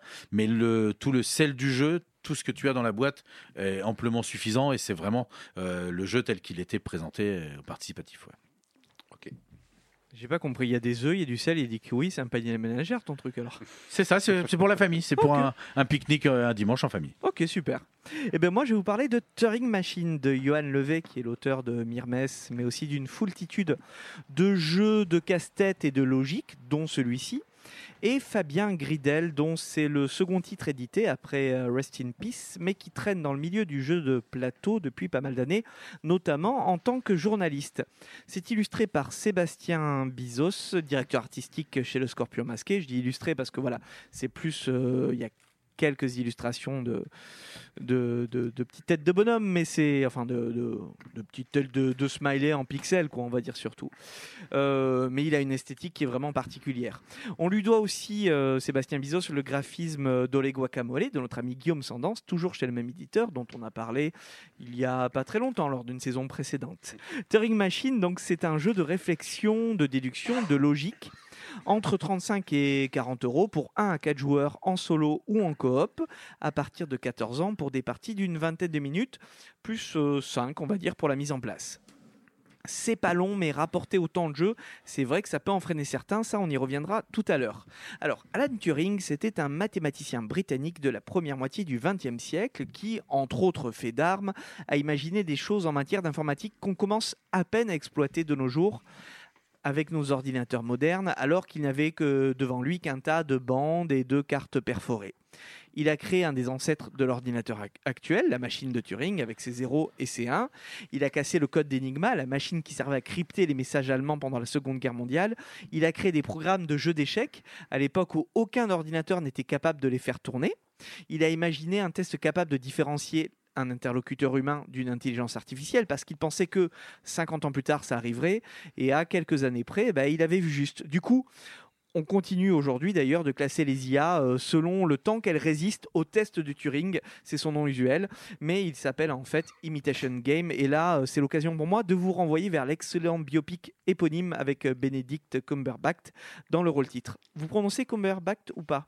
Cumberbatch. Batch. pareil, ouais, Cumberbatch. D'accord, ok. Je retiens parce qu'il y a un autre. euh, J'aurais besoin de ce nom-là, cette prononciation-là un peu plus tard pour une, une autre brique. Alors revenons donc pour l'instant à notre machine de Turing, le jeu cette fois-ci. Donc pour que. hum, Pour que l'explication soit radiophonique, pardon, je vais faire un petit peu comme je fais à chaque fois. Je vais simplifier les choses. Inutile de, nous écrire. Si vous voulez la règle exacte, eh bien, vous allez dans une ludothèque, vous allez dans une boutique spécialisée, vous allez sur Internet. Là, mon but, euh, c'est que vous compreniez le principe du jeu. Donc, on trouve, doit trouver une combinaison de trois chiffres entre 1 et 5. Et pour ça, on va interroger jusqu'à 6 critères. Ma combinaison est impaire, combien il y a de fois le chiffre 3 dans ma combinaison, etc.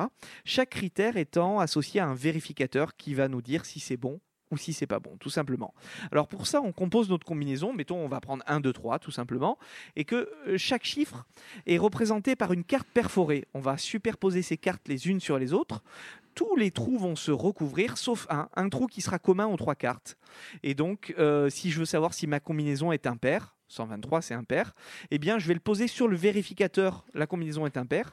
Et si le trou commun aux trois cartes me montre au-dessous un petit V vert comme ça, ça veut dire que c'est validé. S'il me montre une croix rouge, eh bien ça veut dire que c'était faux, donc ma combinaison ne sera pas impaire. À partir de là, eh bien j'en déduis ce que j'ai à en déduire et j'avance comme ça de déduction en déduction. Et là où je trouve le jeu intéressant, c'est dans sa manière de réfléchir. Alors ok, la machine m'a dit oui, c'est impair, mais euh, ça ne veut pas dire que c'est 123 mon résultat. Elle n'a pas dit oui à 123, elle ne connaît pas le résultat, elle ne connaît pas la bonne combinaison. C'est nous, il faut qu'on arrive à, à faire une proposition qui, qui sera potentiellement, qui va répondre oui à toutes les vérificateurs en fait. C'est comme le chat de Schrödinger, en fait. Tant que t'as pas ouvert la boîte, tu sais pas s'il Exactement. est mort ou vivant, quoi. 123, on ne sait pas si c'est le bon résultat, on sait même pas s'il y a aucun des chiffres qui correspond. Non, parce que normalement c'est 42 en plus le bon résultat. Il faut trois chiffres, donc ça va être 0,42, mais le 0 Bah là, c'est pas un pair. hein. c'est pas un père. C'est un petit peu comme, euh, comme ChatGPT par exemple, parce que euh, la machine elle apprend pas, elle, elle, elle connaît pas ce que tu veux, elle, elle fait qu'enchaîner des, des réponses euh, logiques. Hein, on a eu une discussion sur la Mhm. différence entre euh, ce genre de, de machine et une vraie intelligence artificielle. Non, là, elle n'apprend pas. Ben, c'est pareil, ta machine de Turing, elle ne sait pas. Elle te dit juste, tu lui poses une question particulière et tu dis juste oui ou non.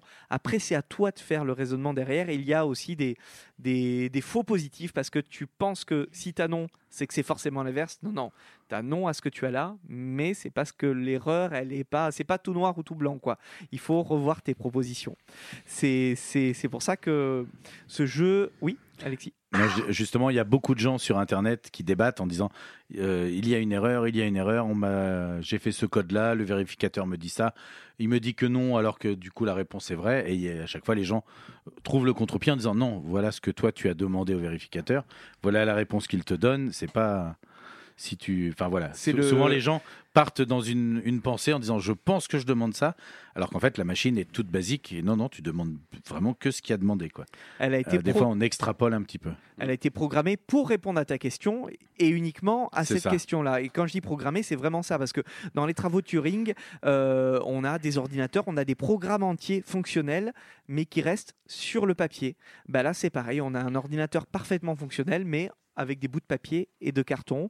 Euh, ça peut donner une idée de, de ce que représentait un ordinateur, de ce que représente un ordinateur aujourd'hui et de ce que représentait un ordinateur à l'époque, il y a 50, 70 ans, avec tous ces zéros et tous ces 1, parce que là, on a 50 critères, 100 cartes, et pour tester quoi? Des combinaisons à trois chiffres qui vont que de 1 à 5. Si ça se trouve, on était parti de 1 à 6, il aurait fallu 2000 cartes de plus. Tu vois, c'est, Ouais, ça, après, c'est vite Ah bah, exponentiel. exponentiel, ouais. Voilà. Et pour une partie, prévoyez entre 15 et 20 jours euh, non-stop. Voilà, pour avoir de 1 à 6. Quoi. c'est- Donc on va, on va progresser comme ça en changeant la combinaison en fonction des critères que l'on veut tester et déduire sur une feuille, euh, sur sa feuille au fur et à mesure, euh, le, s'approcher et dire bon, ok, je sais que c'est pas impair, le premier chiffre est pas impair, donc j'élimine tous mes chiffres impairs. Euh, oui, mais mon chiffre est plus grand que les deux autres, donc si je prends le 1, ça marche pas parce qu'il faut qu'il soit plus grand, etc., etc. On va arriver comme ça de déduction euh, en déduction euh, et, euh, on va dire le jeu fait pas non plus dans la demi-mesure. C'est-à-dire que ben, quand on pense avoir bon, on vérifie, on vérifie la réponse, ben, c'est bon ou c'est perdu. C'est-à-dire on a fait tout notre boulot de réflexion pour, pour que dalle si on va trop vite. quoi. C'est vraiment pas un jeu où on joue sur, sur du coup de bol. Les premières parties sont, sont vraiment sur du coup de bol, mais, mais sur euh, la combinaison que tu proposes au début. Tu peux très vite proposer la bonne combinaison qui va vite se vérifier. Euh, les parties suivantes, parce que en fonction des vérificateurs qui te disent, bah tiens, euh, on te demande combien de fois le chiffre 3 dans, la, dans, le, dans ton jeu. On te demande si ton truc est impair. On te demande si ton- ta combinaison, elle est... Bah, tu dis, ah bah tiens, je vais peut-être essayer les chiffres 3. Je vais peut-être essayer euh, des chiffres impairs en premier, parce que je me dis, en fonction des vérificateurs, c'est des indices qui me donnent. Ça, c'est valable pour les premières parties. Très très vite, il va falloir réfléchir euh, vraiment, vraiment dans, dans tous les sens. À plusieurs, euh, on voit les combinaisons des autres, on sait quels critères ils interrogent, mais on ne sait pas quel résultat leur donne la machine. En solo, on essaye de résoudre le problème, en solo ou en coop, tous ensemble, et le but du jeu, c'est de le faire euh, avec le moins de tentatives possible. C'est une sorte de mastermind avec des chiffres et pas avec des couleurs, en fait. Euh, Ça va plaire aux daltoniens. dans le livret, on a les premières parties et sur le site, on a des milliers, voire des millions d'autres parties. Le jeu te dit quels critères tu vas prendre euh, parmi les 50 cartes, quel vérificateur tu vas y associer parmi les 100 cartes. Et c'est là que ça prend du temps à composer et surtout à ranger parce que sinon c'est vite le bordel. Donc clairement, c'est un jeu pour matheux. C'est un jeu pour qui aime se prendre la tête. C'est nommé dans la catégorie, euh, c'était nommé pardon dans la catégorie initiée du dernier As d'or de Cannes. Ça aurait pu être dans la catégorie euh, niche, tu sais, celle qui, celle qui existait, qui dit c'est des jeux super géniaux mais destinés à un, public hyper spécifique.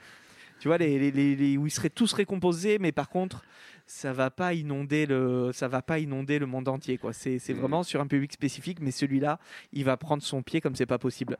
Et moi, clairement, Turing Machine, euh, après un premier rendez-vous manqué à Noël dû à une rupture de stock, et je comprends pourquoi, ben, je suis bien content d'avoir chopé le deuxième wagon dès cet été.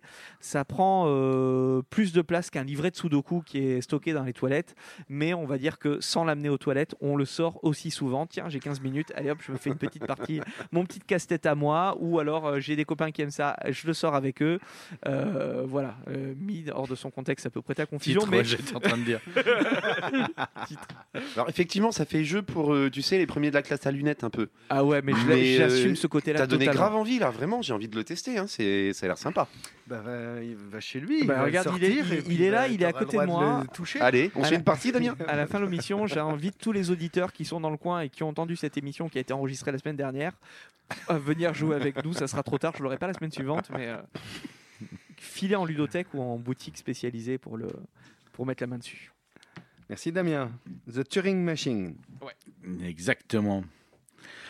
C'est pas Moi, vieux, je- hein, ça. Oh, non. Ah non, il est, moi. il est pas vieux du Je tout. me suis trompé, c'est The Tuning Machine. Alors autant pour moi. Donc vous avez des 206 GT, vous avez des capots, des néons, Vous des achetez des pièces. et- non, le, le- le jeu est pas vieux du tout. hein. Il est, il est sorti. euh, À Noël, il disait, c'est ça. Non, il est un sorti- peu avant Noël. Ouais, il, est il sorti. A été, il a été en rupture à Noël Ouais, de l'année c'est ça. dernière. Il a tardé à revenir. Et puis Il est sorti vers été- le mois de, de, de mémoire, ça doit être fin septembre, début Ouais, octobre ouais, de l'année dernière. Donc il a à peine un an. Il vient à peine d'être réédité après la nomination à Cannes. ça. Il n'a pas gagné, mais il a été réédité suite à la nomination à Cannes. Alors moi, je vais vous parler d'un jeu euh, plus léger. hein. Plus léger. Je vais vous parler de Space Aztec. Space Aztec, c'est un jeu de Romaric Gallonnier qui lui a fait Profiler, Les Trésors de Cibola. C'est illustré par Maxime Morin, qui a illustré Petit Peuple, Codex ou 13-12 Amazonie. C'est édité par Lumberjack, euh, distribué par BlackRock pour 2 à 6 joueurs à partir de 8 ans, pour des parties rapides d'un quart d'heure, en vrai. Je pensais avoir fait le tour des jeux de type Memory, mais Space Aztec vient redynamiser un genre que moi j'avais tendance un petit peu à délaisser. On va mélanger les cartes, on va faire 8 paquets égaux face cachée. Ces cartes sont composées de 4 familles différentes en fait, qui sont représentées chacune par une couleur. Dans ces couleurs, dans ces familles, on va y retrouver, euh, on va dire, des, des gens du peuple, des populations. Euh, Peut-être dans les roses, il y, aura, des humains et des poules. Dans les bleus, il va y avoir euh, des hommes en costume, mais ils seront tous représentés de la même façon. Des gens du peuple, donc, qui vont scorer différemment suivant la couleur. On va retrouver des temples et des soucoupes volantes. À chaque tour, je choisis l'un des paquets, j'y prends une carte et je la pose devant moi. Si c'est un personnage, je pourrais scorer à la fin. Si c'est un temple, je peux y mettre dessous tous les personnages de la même couleur. Et si c'est une soucoupe, eh bien, je pourrais voler un personnage de la même couleur à chaque autre joueur. Alors, est-ce que je vais vouloir des points? Est-ce que c'est trop tôt pour les mettre à l'abri? D'autres vers, ça serait les bienvenus, mais si je le pose un temple trop tôt, ben, j'en aurai plus après, parce qu'ils sont en nombre limité. Mais peut-être que les autres vont peut-être vouloir le jouer avant, ils vont me le piquer. Ah. Ou alors je pose une soucoupe, et j'en profite pour leur voler un personnage et les empêcher de scorer. Ok. Dans quel tas elle était déjà la soucoupe rose? Hmm. Là, on va ressentir un petit peu le sel du jeu. Mais en plus, sur chaque carte sera indiqué un petit horaire qui va être écrit 08 15, euh, 03 euh, 30, midi. En fait, le principe, c'est que quand je vais prendre ma carte, à la fin, on va indiquer l'horaire que l'on a. Et l'horaire le plus bas deviendra premier joueur. C'est lui qui pourra choisir son paquet en premier. Alors, c'est pas tout de savoir où est le paquet qui nous intéresse, hein, parce que encore faut-il réussir à le prendre. C'est pour ça que l'intérêt d'être premier joueur, c'est que si j'ai une assez bonne mémoire, je vais pouvoir optimiser mon jeu. Si j'ai pas de bonne mémoire et que je ne prends pas les bonnes cartes, eh bien, tant pis, je vais prendre un petit peu au hasard, un petit peu dans ce qui reste, et puis je vais essayer de construire mon jeu comme je peux. Un jeu de la gamme Coffee Break, parce que c'est une petite boîte, peu de matos, des parties très rapides, mais beaucoup de fun. Encore une fois, je le dis beaucoup ce soir, mais c'est vrai, c'est un jeu qui a le mérite de se jouer très rapidement, un memory qui redynamise le tout, que j'ai trouvé très très fun, un memory avec de la prise de choix et de la stratégie, et aussi, bah, des fois, notre cerveau qui nous joue des tours, donc de la tromperie, mais, mais c'est très fun euh, et très rapide. Space Aztec de chez Lumberjack. Merci Alex. Euh, c'est pas pour les enfants ça? Si. Si, c'est un jeu enfant. Si, quand même? complètement. Ah oui, ok. Complètement. En fait, ça reprend le principe des, des Mayas, des Aztèques, avec euh, les, les- les aliens qui venaient les enlever. Ah, ça faisait très Mais- enfantin, mais j'étais pas sûr. Non, on peut y jouer avec les enfants, mais on peut y jouer avec les adultes aussi. C'est vraiment là où c'est intelligent, c'est qu'effectivement les quatre couleurs, je vais scorer différemment. En fait, il y a des la couleur rose, ça représente un petit peu tout le, le bas peuple et euh, les poulets, la nourriture, tout ça. Et donc, si j'en ai moins que les autres, j'aurai 5 points en, main, euh, en moins à la fin de la partie. Donc, j'ai intérêt d'essayer d'en avoir, de pas être celui qui en est le moins, en fait. Et puis, il y a, il y a les cartes rouges aussi, qui représentent des personnages. Et là, si j'en ai deux identiques, un seul vaut 3 points, deux identiques qui valent tous les deux 5 points. Donc, je vais me dire, je vais aller chercher cela. Mais comme c'est ceux qui scorent beaucoup, bah, tout le monde va aller un petit peu chercher cela. Donc, je vais avoir tendance à peut-être vouloir les protéger, mais trop rapidement. Les temples sont en nombre limité. Il y en a, les personnages bleus, ça représente les, euh, l'agence, euh, je peux pas, j'ai sous-coupe. Donc en fait, il y a les personnages, euh, tant, tant qu'il est visible, je peux euh, protéger, euh, je suis protégé des sous-coupes. Enfin, il y y a plein de subtilités comme ça qui font que je vais pouvoir faire ce que je veux, mais pas trop, mais Ouais, à condition d'être. Pas dans un jeu de mémoire, c'est pas un mémoire. ah non si, parce qu'en fait, quand il va falloir aller chercher la soucoupe rose pour aller voler les bonhommes roses chez les autres, il va falloir se souvenir dans quel tas elle est, parce que tu as 8 tas de cartes, Mhm. et tu as beau les avoir vus, tu sais qu'il y a deux tas que tu pas encore vus, tu connais les six autres, enfin tu les connais, tu les as vus, parce que à part que si tu prends toujours le même, où tu vas finir par le connaître, mais tu vas être réduit en choix. Donc euh, non, c'est vraiment très subtil et très très fin, et la mémoire va rentrer dans, ce, dans cette gamme-là. Je prends le tas, le tas 1, le tas 2, il y a 8 tas, hmm, je vais aller voir ce que je connais pas, je prends dans ce que je connais, mais tant pis.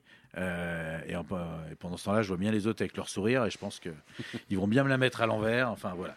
Et puis si j'ai prévu ma soucoupe et que je dis 20 heures, bah, que c'est Talmo qui joue parce que lui il a midi, il va jouer avant moi et peut-être que lui va mettre son temple et que tout mon plan va partir à l'eau. Enfin non, c'est- c'est c'est vraiment très subtil, ça se joue très rapidement, tu peux en refaire une autre derrière.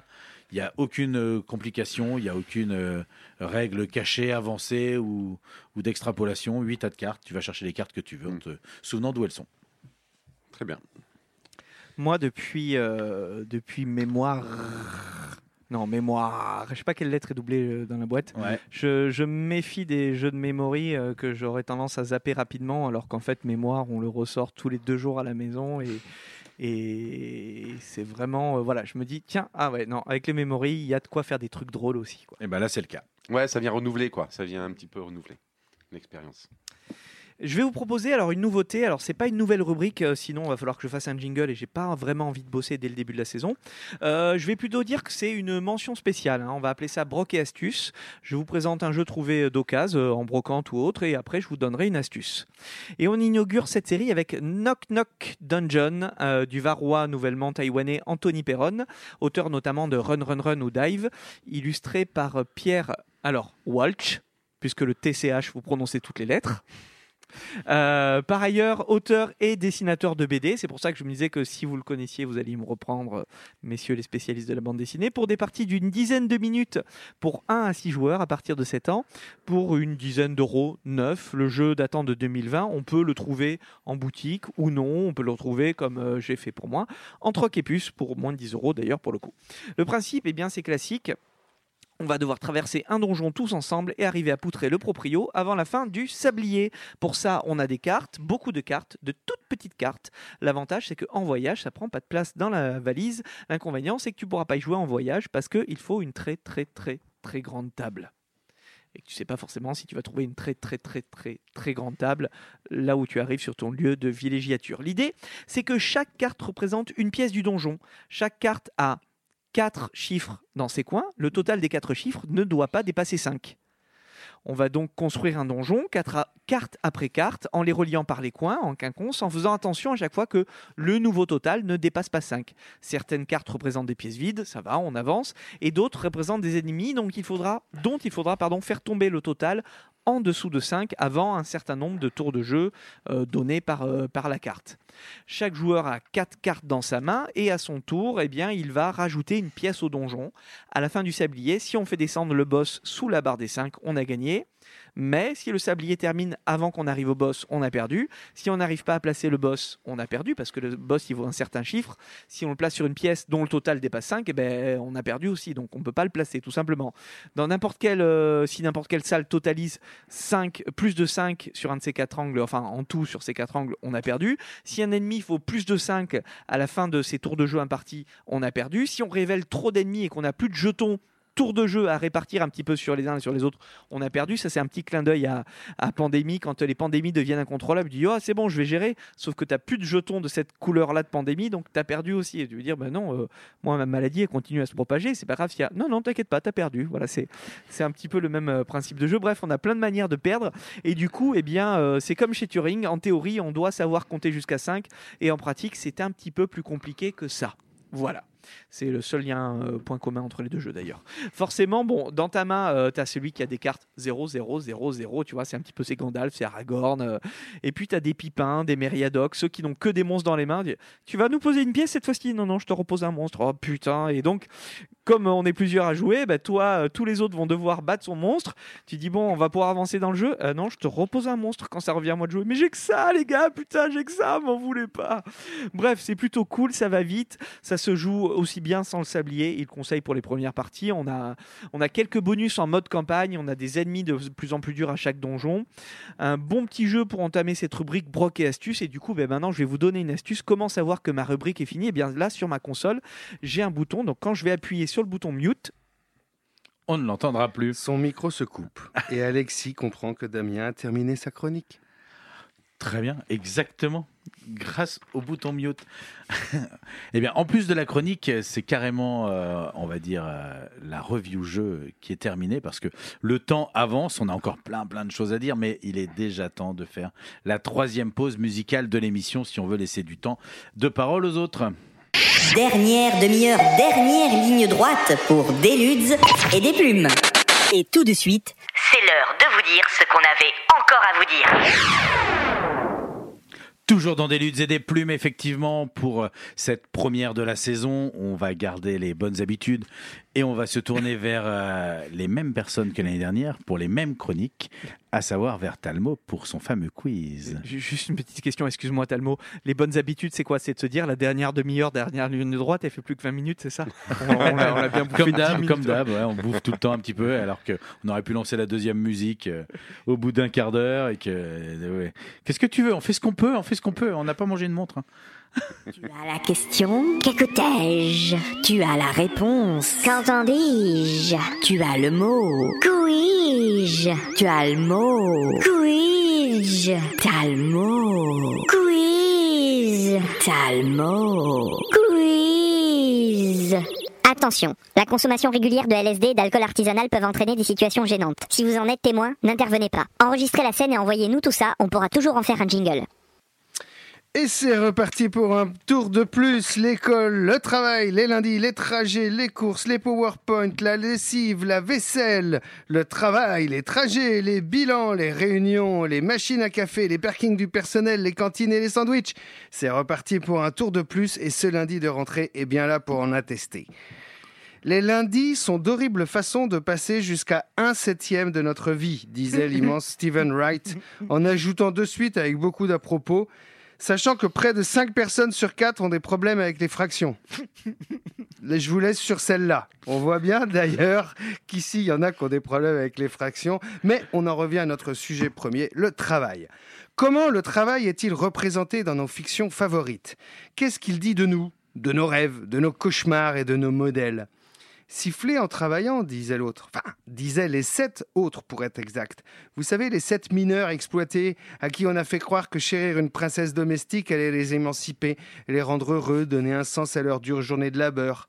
Et aussi, avant de poser des ouvriers dans vos jeux de société, vous, messieurs, est-ce que vous négociez la charge de travail des meeples ou le salaire? Non, bien sûr.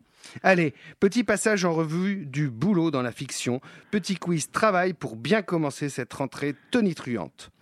En premier lieu, le top du travail, l'autorité, le chef, le subalterne et tout ce qu'il peut y avoir entre deux de, euh, pardon, le- l'autorité, le chef et le subalterne, et tout ce qu'il peut y avoir entre les deux, de mesquinerie, méchanceté, ambiguïté. Retrouvez, s'il vous plaît, ces duos op- oppresseurs-oppressés. Je suis un rédac-chef plus qu'acariâtre et un jeune photographe. Ah, Jonah Jameson Et, et Peter Parker. ouais, Ah je ben, suis ouais, un J'avais sociopathe. mêmes chez DC. Hein? Euh, Perry White et, et Jimmy Olsen. Je sais pas qui c'est ça. Ouais, dans Superman. Dans Superman, Jimmy ah Olsen. ouais, pardon. Un socio- je suis un, socio- un sociopathe froid et avide qui humilie son bras droit et tente d'utiliser l'immense bêtise de notre héros à son profit. Son geste type, se frotter les mains en appelant son assistant d'une voix chevrotante pour qu'il vienne couper sa viande. Ah mince, j'étais Ah. sur Minus et Cortex. Ah, moi j'avais Satanas et Diabolo. euh, non, à un moment, j'étais dans, dans Inspecteur Gadget, tu sais, Non, avec non, le mal. Docteur No. Il, il se frotte les mains et il appelle « Je n'arrive pas à couper ma viande !» Vous l'avez pas, celui-là. Ah, euh, Homer. euh, Oui, oui, c'est ça, c'est ça, c'est ça. C'est le mec dans, dans Les Simpsons, c'est le, le directeur de la Ah, centrale. oui. Smithers, Smithers. venez Ah, couper ma viande. c'est Et ça. Burns, c'est Burns et l'horrible Smithers. Burns. Alors, je suis, alors là, il est tout seul, je suis le meilleur. Ni méchant, ni gentil, juste con. Et tellement con qu'on lui pardonne tout, finalement. Je suis le boss le plus con du monde. Vous l'avez pas? euh, Ah, Steve Carell dans The Office. Eh ben oui, c'est ça. Ouais. Ah ouais absolument. Ah, mais bien sûr. Eh, je suis en plein dedans. Depuis le début de l'été, c'est la série de l'été chez nous. Voilà. C'est quand même, on est On d'accord. en est à la septième C'est saison. quand là. même le boss le plus con du monde. Ah mais oui, mais Hein, oui, mais il est, il est, il est, il est déstabilisant au possible. Des fois, il est détestable. Des fois, on l'aime. C'est c'est surprenant comme Alors- expérience. Alors un autre, euh, dans ce cas-là, il a ses employés qui n'en ont rien à fiche de lui, son Smithers paranoïaque et ultra rigide, je vous demande de le trouver son nom. C'est un shérif bénévole, humilié en permanence, mais qui l'accepte car il kiffe plus que Dwight. tous ses- J'adore. Dwight, comment? Dwight Schrute, Dwight Schrute Bravo. c'est mon personnage préféré d'ailleurs. Bravo. Dans quoi Dans quoi? Dans The Dans The Office. Ah oui, ok. Dwight. Oh, oui, j'ai plus le nom des personnages, il faut que je m'y remette. crois à tout. Enfin bon, bref. C'est Dwight Schrute. Il faut le voir. Si Ah ouais, les auditeurs n'ont pas vu The Office, allez-y, penchez-vous dessus. C'est tordant de rire. Mm. Mais bravo, messieurs, pour ces références. Mais le travail, ce n'est pas que le chef à la con. Le travail, c'est aussi des collègues débiles, bien souvent. Pour ce chapitre, je vous le dis, j'exclus immédiatement le reste de la série The Office, car ils le sont tous débiles. Oui. Ce serait trop facile, tellement trop facile. C'est vrai. À ce chapitre, on trouvera les Office Romance. Vous savez, ce sont des bleuettes écrites, souvent, qui tiennent place dans des bureaux ou à la photocopieuse. Et la photocopieuse qui ne sert pas qu'à photocopier du papier, d'ailleurs, pour respecter les clichés. Généralement, parmi ses collègues, on trouvera dans les premiers les, ceux qu'on appelle des slackers. Vous savez ce que c'est, les slackers? Ce sont des branleurs. Celui Ah oui, ceux qui disent oh là là, il est slacker, ça, il faut que j'y aille. hein. C'est- Celui qui n'en fout pas une rame et qui s'en sort très bien comme ça. Je vous demande de, les- de retrouver ces slackers célèbres. Dans la vie, attends, j'en ai plein. Ouais, non, mais là, Ah, c'est dans les fictions. ok. On a dit qu'on se fâchait pas avec les gens. C'est vrai, en avec fait. nos amis. Je porte des espadrilles, j'ai un chat, une mouette, et je suis le plus grand, Oh. le plus incroyable branleur que la Terre ait jamais porté. Je suis Gaston. Gaston. Gaston Lagaffe. Je vous demande de trouver deux paires de dessins animés, quasiment des copier-coller d'incompétence. L'un travaille dans une centrale, je suis sûr que vous l'avez déjà. L'autre est un gros lapin rose, et c'est peu probable que vous l'ayez déjà. Immature, feignant, ne s'apercevant même pas que dans les deux cas, c'est leur épouse qui fait tout. Alors, il y a les Le Simpsons. premier, c'est Homer. Homer, et le second, Barba Papa. non. Mais ça, franchement, il y a, y physiquement, il y a quelque chose, ouais. Un lapin rose, le Duracell, la pub Non, Duracell. alors peut-être vous connaissez Peppa pas Pig le monde de Gumball. C'est Ah. Richard Watterson, le père de Gumball Watterson. Ok, oui, Bon, ah, il est énorme. pas, il est énorme ce. Et c'est un peu un copier-coller de, de- d'Homer. Il est Oui. stupide. Je connais pas. C'est très drôle. Toujours père de famille, mais cette fois-ci, son épouse ne redore pas le blason de la famille. Je vends des chaussures. Ah, Quand je tu l'as déjà, je l'ai, je l'ai, tu- je l'avais le dé- détester, hein. Ouais, c'est ça. Ah, ils l'ont tous les deux. Je vends des chaussures, mais quand je n'arrive pas en retard, je ne parle pas correctement à mes clients. Je n'attends et, et je n'attends, quoi qu'il arrive, que la fin de la journée pour rejoindre Madame rivée, clope au bec, devant la télé. Je suis Alors j'ai plus son Al. nom. Marié Al. deux enfants, Al Bundy. Al, dans Marié Bundy. deux enfants Et son nom de famille, c'est un hommage Al à Bundy. Ouais, Al un Bundy. Ted Bundy. À Ted Bundy. Et alors, je, je peux juste dire, il joue euh, dans euh, comment s'appelait ce film, Bonne Collector, où euh, Denzel Washington est, est, euh, est un ancien inspecteur qui résout une enquête à partir de son lit d'hôpital. Enfin, il n'est pas d'hôpital, mais il, est- il a plus que la bouche de mobile. Et lui, c'est un de ses collègues. Et on va dire que c'était un de ses premiers grands rôles au cinéma après la fin de Marier deux enfants. Et il rentre dans la pièce comme ça, et il a un regard face caméra qui dure un quart de seconde où tu sens qu'il répond à tous les gens qui, comme moi, étaient morts de rire dans la salle en voyant rentrer. Les gars, c'est pour vous. Mais ok, c'est un film sérieux, on se reparle à la sortie. quoi. C'était- C'est juste Euh, ça, ce regard. quoi. Alors, je, crois qu'il a un peu des casseroles au derche, euh, cet acteur, mais je peux aussi me tromper. En tout cas, euh, bon, bah, toutes mes excuses à tout le monde euh, si euh, sa référence ne vous convient pas. On trouvera aussi chez les slackers et les branleurs un personnage de même que je ne connaissais pas, mais il fallait que j'en parle ici. C'est le Fall Bachelor Frog. C'est une grenouille. Euh, qui ne fait que procrastiner, éviter les efforts et se donner à des activités de plaisir. En gros, c'est euh, l'image qui sert à faire des mèmes sur la paresse au bureau. Et c'est euh, vraiment toujours la, la même. Vous la connaissiez pas non plus, à ce que Non. je vois dans vos yeux. Le vide. Mais On n'a pas le temps, là- nous au bureau, on travaille, on peut pas aller Voilà. sur Internet. Et laissons là les gens qui, ne, qui ont choisi de ne rien faire. Car au contraire, dans nos sociétés qui prônent la croissance, le progrès et l'expansion, le travail, ou plutôt l'identité sociale que confère un job, nous informe et nous aide à définir les valeurs de nos héros. L'identité secrète, par exemple. Auriez-vous imaginé un super-héros dont le métier de couverture serait euh, influenceur ou fleuriste? Imaginez-vous un Punisher qui serait pâtissier dans le civil? Non. Et si Batman n'avait pas été milliardaire, comme si c'était un métier, mais coiffeur visagiste, la face de Gotham en aurait été sans aucun doute changée, c'est certain. Petit Ça me fait penser sur... aux Zorro de... des nuls. Ah oui, Quand Bernardo lui fait alors. ta braguette est ouverte. ta circoncise. Les héros, leçon numéro 1. Les héros, pour avoir une identité secrète bien solide, doivent absolument ne pas se montrer en position de force et de facilité dans leur travail, comme Clark Kent par exemple, toujours un peu gaffeur et maladroit dès qu'il chevauche ses lunettes. Tout en libérant le super de temps à autre pour sauver le monde. Alors autant vous le dire, il y a peu de variété dans les jobs de couverture des super, avec au premier plan le journaliste qui est euh, retrouver le super-héros qui va avec ceux que je vous décris. Le journaliste à lunettes, Clark Kent Clark Clark Kent, Kent, super. Superman Euh, ah pardon, excusez-moi, il n'y a pas que des journalistes, il y a un peu de tout. Il y a Peter Parker, mais on l'a dit tout à l'heure, je ne Ouais. l'avais pas remis. Je suis un rentier dépensier et solitaire. Batman. Bruce ouais, Wayne. Bruce Wayne. Je suis un rentier écolo, moustachu et amateur d'archerie. Tom Selleck. Ah non, c'est Arrow.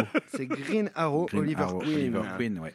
Je suis un rentier scientifique, enfin scientifique, Schlebelebele la science, aussi crédible qu'un candidat de télé-réalité en diplomate. On ne me voit jamais ni ranger mon bureau, ni gérer mes entreprises, car j'ai inventé Tony une IA Stark. qui le fait à ma place. Je suis Tony Stark, bien joué.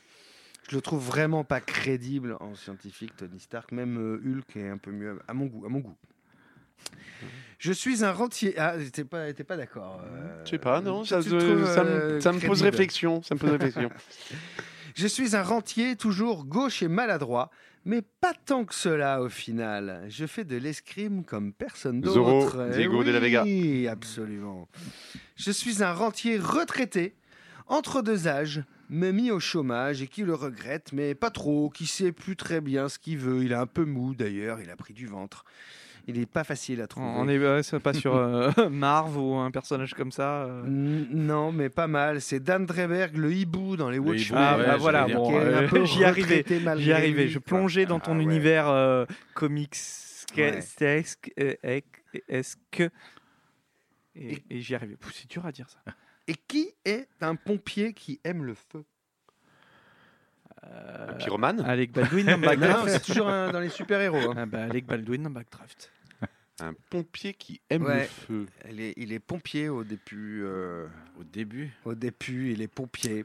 C'est Johnny Storm dans les 4 Fantastiques. Ah bah, je pensais Schumann. à lui. J'avais Ouais. j'avais du mal à retrouver le nom. Ouais, mais j'avais lui en tête là. Ah non, moi j'étais sur. euh, Après, euh, pompier, je savais pas. C'est parce que c'est le seul mec qui a des liens avec un, des flammes, quoi, en fait, Ouais. pour moi. Trouvera- pompier alors, poney. je, je vais, je vais en passer. Qui était cantonnier bah, C'est la chose dans les 4 fantastiques. C'est le seul mec qui a des liens avec des cailloux.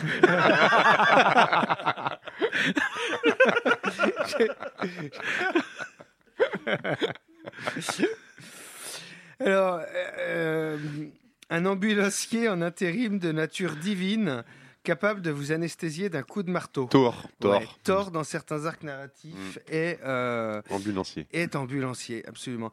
Et dans une série télé, un flic prescient et un infirmier empathique. Je ne sais pas si vous en Oh, souvenez. euh, euh, le truc Ouais, de David Cronenberg. euh, oui, avec. euh, c'est pas David Cronenberg qui l'a fait? C'est dans Heroes. Ah non. Non, tu Ah, pensais ouais. pas à non, non, ça, Non, toi. non, moi j'avais le. Matt Parkman et Milo Ventimiglia dans Heroes. Mmh. Allez, trouvez-moi un avocat rouge et une avocate verte. Daredevil. Electra. Non. Non, euh, Ah non. Hulk, euh, Miss Hulk. Oui. She-Hulk. She-Hulk. Miss Hulk, normalement. Un vagabond immortel. C'est pas lui là, le, le driver là le- Non. Ghost Rider. Ghost Non, non, Rider. non, non, non, non, Rider. incarné Non, par non. Will Smith au cinéma. Moi, Ah beaucoup, oui, là, bah hein. oui, oui, d'accord, oui. C'est euh, Hancock. hein. Hancock, ouais. Voilà. Mais très bon film. Ouais. J'aime bien le côté un peu de super-héros trash, quoi. Un Ah peu bah tiens, je, je décalé, quoi. Je suis dedans parce que là j'étais dans les, les vagabonds, euh, les, les- Mm. voilà, chez les super héros toujours. hein. Je suis un autostoppeur qui fuit mon, son passé. Bruce Banner. Cigare aux lèvres et baluchon sur les Mais non, c'est Wolverine. T'as tout à fait raison. Ça C'est pourrait être Bruce Wolverine. Banner, ouais. C'est Wolverine, c'est Logan. Ouais, c'est Logan. Ouais, Bruce Banner que dans la série alors, parce Oui. que dans les arcs narratifs de Oui. comics, il fait pas du Ouais. stop partout. Non, non, non, c'est vrai qu'il y avait que l'image série sur la 5, tu sais, euh, Ouais, c'est ça. Avec Bixby, Ferrigno. euh, avec Lou Ferrigno, ouais, c'est ça. Et je suis, pour finir, un sociopathe qui traîne dans les bas-fonds, fait régner la terreur chez les sans-abri à défaut de la paix, Talmo. et qui dissimule son visage en toutes circonstances. Il n'a plus d'identité secrète. Il est son identité secrète. Je suis. Je sais pas, on est dans du spawn là ou du... Non. Euh, bah, Punisher. Non. Non. Je suis Rorschach, les gars. Ah, Ah. Et oui. Et puisque l'on parle des super, alors faisons un petit pas de côté du côté des uniformes de travail. Dans les fictions américaines, l'uniforme rime souvent avec humiliation. Être rabaissé au simple rouage de quelque chose de plus grand, la marque et l'identité de l'entreprise. Ravaler sa fierté, son honneur pour se mettre au service d'une marque. Reconnaîtrez-vous ces uniformes de travail et les héros qui les ont portés? J'ai un uniforme bleu, chemise à, japo- à jabot et chapeau haute forme. Mon collègue a le même en orange et nous possédons une voiture en moumoute avec des oreilles de chien. Euh, Dumb and. Dumber. Dumb and Dumber. Je suis vêtu d'une seule et simple couche pour bébé, mais à ma taille. Tétine dans la bouche, je Captain distribue, Super des, Slip. tr- non, je distribue des tracts pour un magasin de puériculture. Or, le vent emporte ma couche. Et déclarant que les choses ne pourraient plus être empirées, je croise ma propre mère. Je suis, vous ne l'avez pas, Non. Barney des Simpsons. qui fait ça à un moment comme boulot et il est en couche bébé et tout voilà. Alors, au départ, dans ce restaurant, les employés ne portaient qu'un petit chapeau de marin à pompons, mais lorsque Pearl a pris la gestion, il a fallu s'affubler d'un ridicule juste au corps rose pour servir notre fameux pâté de crabe. Ah, c'est Bob Bob, l'éponge. l'éponge. Bob Bob l'éponge, ouais. Et pour finir, au crabe. Double Meat Palace, les employés, dont notre héroïne, sont tenus de porter un uniforme rayé rouge et blanc et une casquette mi-vache, mi-poulet. Tu l'as pas, toi, Alex? Non. Il était spécialement pour toi, pour, ton amoureuse, Ah. plus, plus particulièrement. C'est Buffy, Buffy, ouais. Je, me- euh, je- si tu Eh, dis ça, j'allais dire Bah Buffy, ouais. mais, mais, mais Eh je ben, ne le vois pas. Mi Elle- vache, mi Elle poulet. travaille dans un snack et Ouais, elle a cette euh, casquette absolument ridicule. Je vois la tenue, mais je vois plus du tout la casquette. Et voilà le travail. Alors pour employer la formule consacrée, voilà de quoi se remotiver alors qu'on a peut-être encore du sable entre le doigt de pied pour certains ou qu'on n'a même pas encore rangé toutes les affaires de camping. Eh bien, sachez que je pense à vous, que je partage votre difficile retour à la normale. Parce que quelqu'un a dit un jour que ce serait ça la normale? Et que j'espère que ce petit quiz vous aura remonté le moral. Vous serez comme Flash travaillant chez Deliveroo, Hulk dans une entreprise de démolition ou Matt Murdock comme accordeur de piano. Trouvez en exemple votre héros favori, gardez vos pieds sur terre, la tête sur les épaules et qu'elle soit surtout pleine d'envie et de rêves pour une belle année encore. Merci beaucoup, Talmo. C'était encore euh, un quiz mémorable qui nous rappelle qu'effectivement, à la rentrée, on va tous retourner au travail et que par contre, on n'est pas des super-héros. Alors il y avait encore beaucoup de choses à dire euh, dans cette émission, hein, mais c'est normal, on prépare toujours plein de choses. On n'a pas parlé bouquins, BD, comics, mais ça, ça sera la semaine prochaine. Euh, on a encore des jeux à vous présenter, mais ça sera la euh, prochaine émission euh, également. Euh, nous, on va se quitter comme d'habitude en musique, en vous faisant des bisous, en vous souhaitant une très belle rentrée. On se retrouve dans 15 jours, comme d'habitude, à la radio. Comme d'habitude, très vite, en vidéo, on espère. On est en train de, faire ça. Mais voilà, les, micmacs de la rentrée, les vacances des uns et des autres font que le temps pas, ne passe pas de la même façon pour tout le monde. On vous fait des gros bisous et on se quitte en musique avec, euh, eh bien, avec ce que va nous lancer Damien.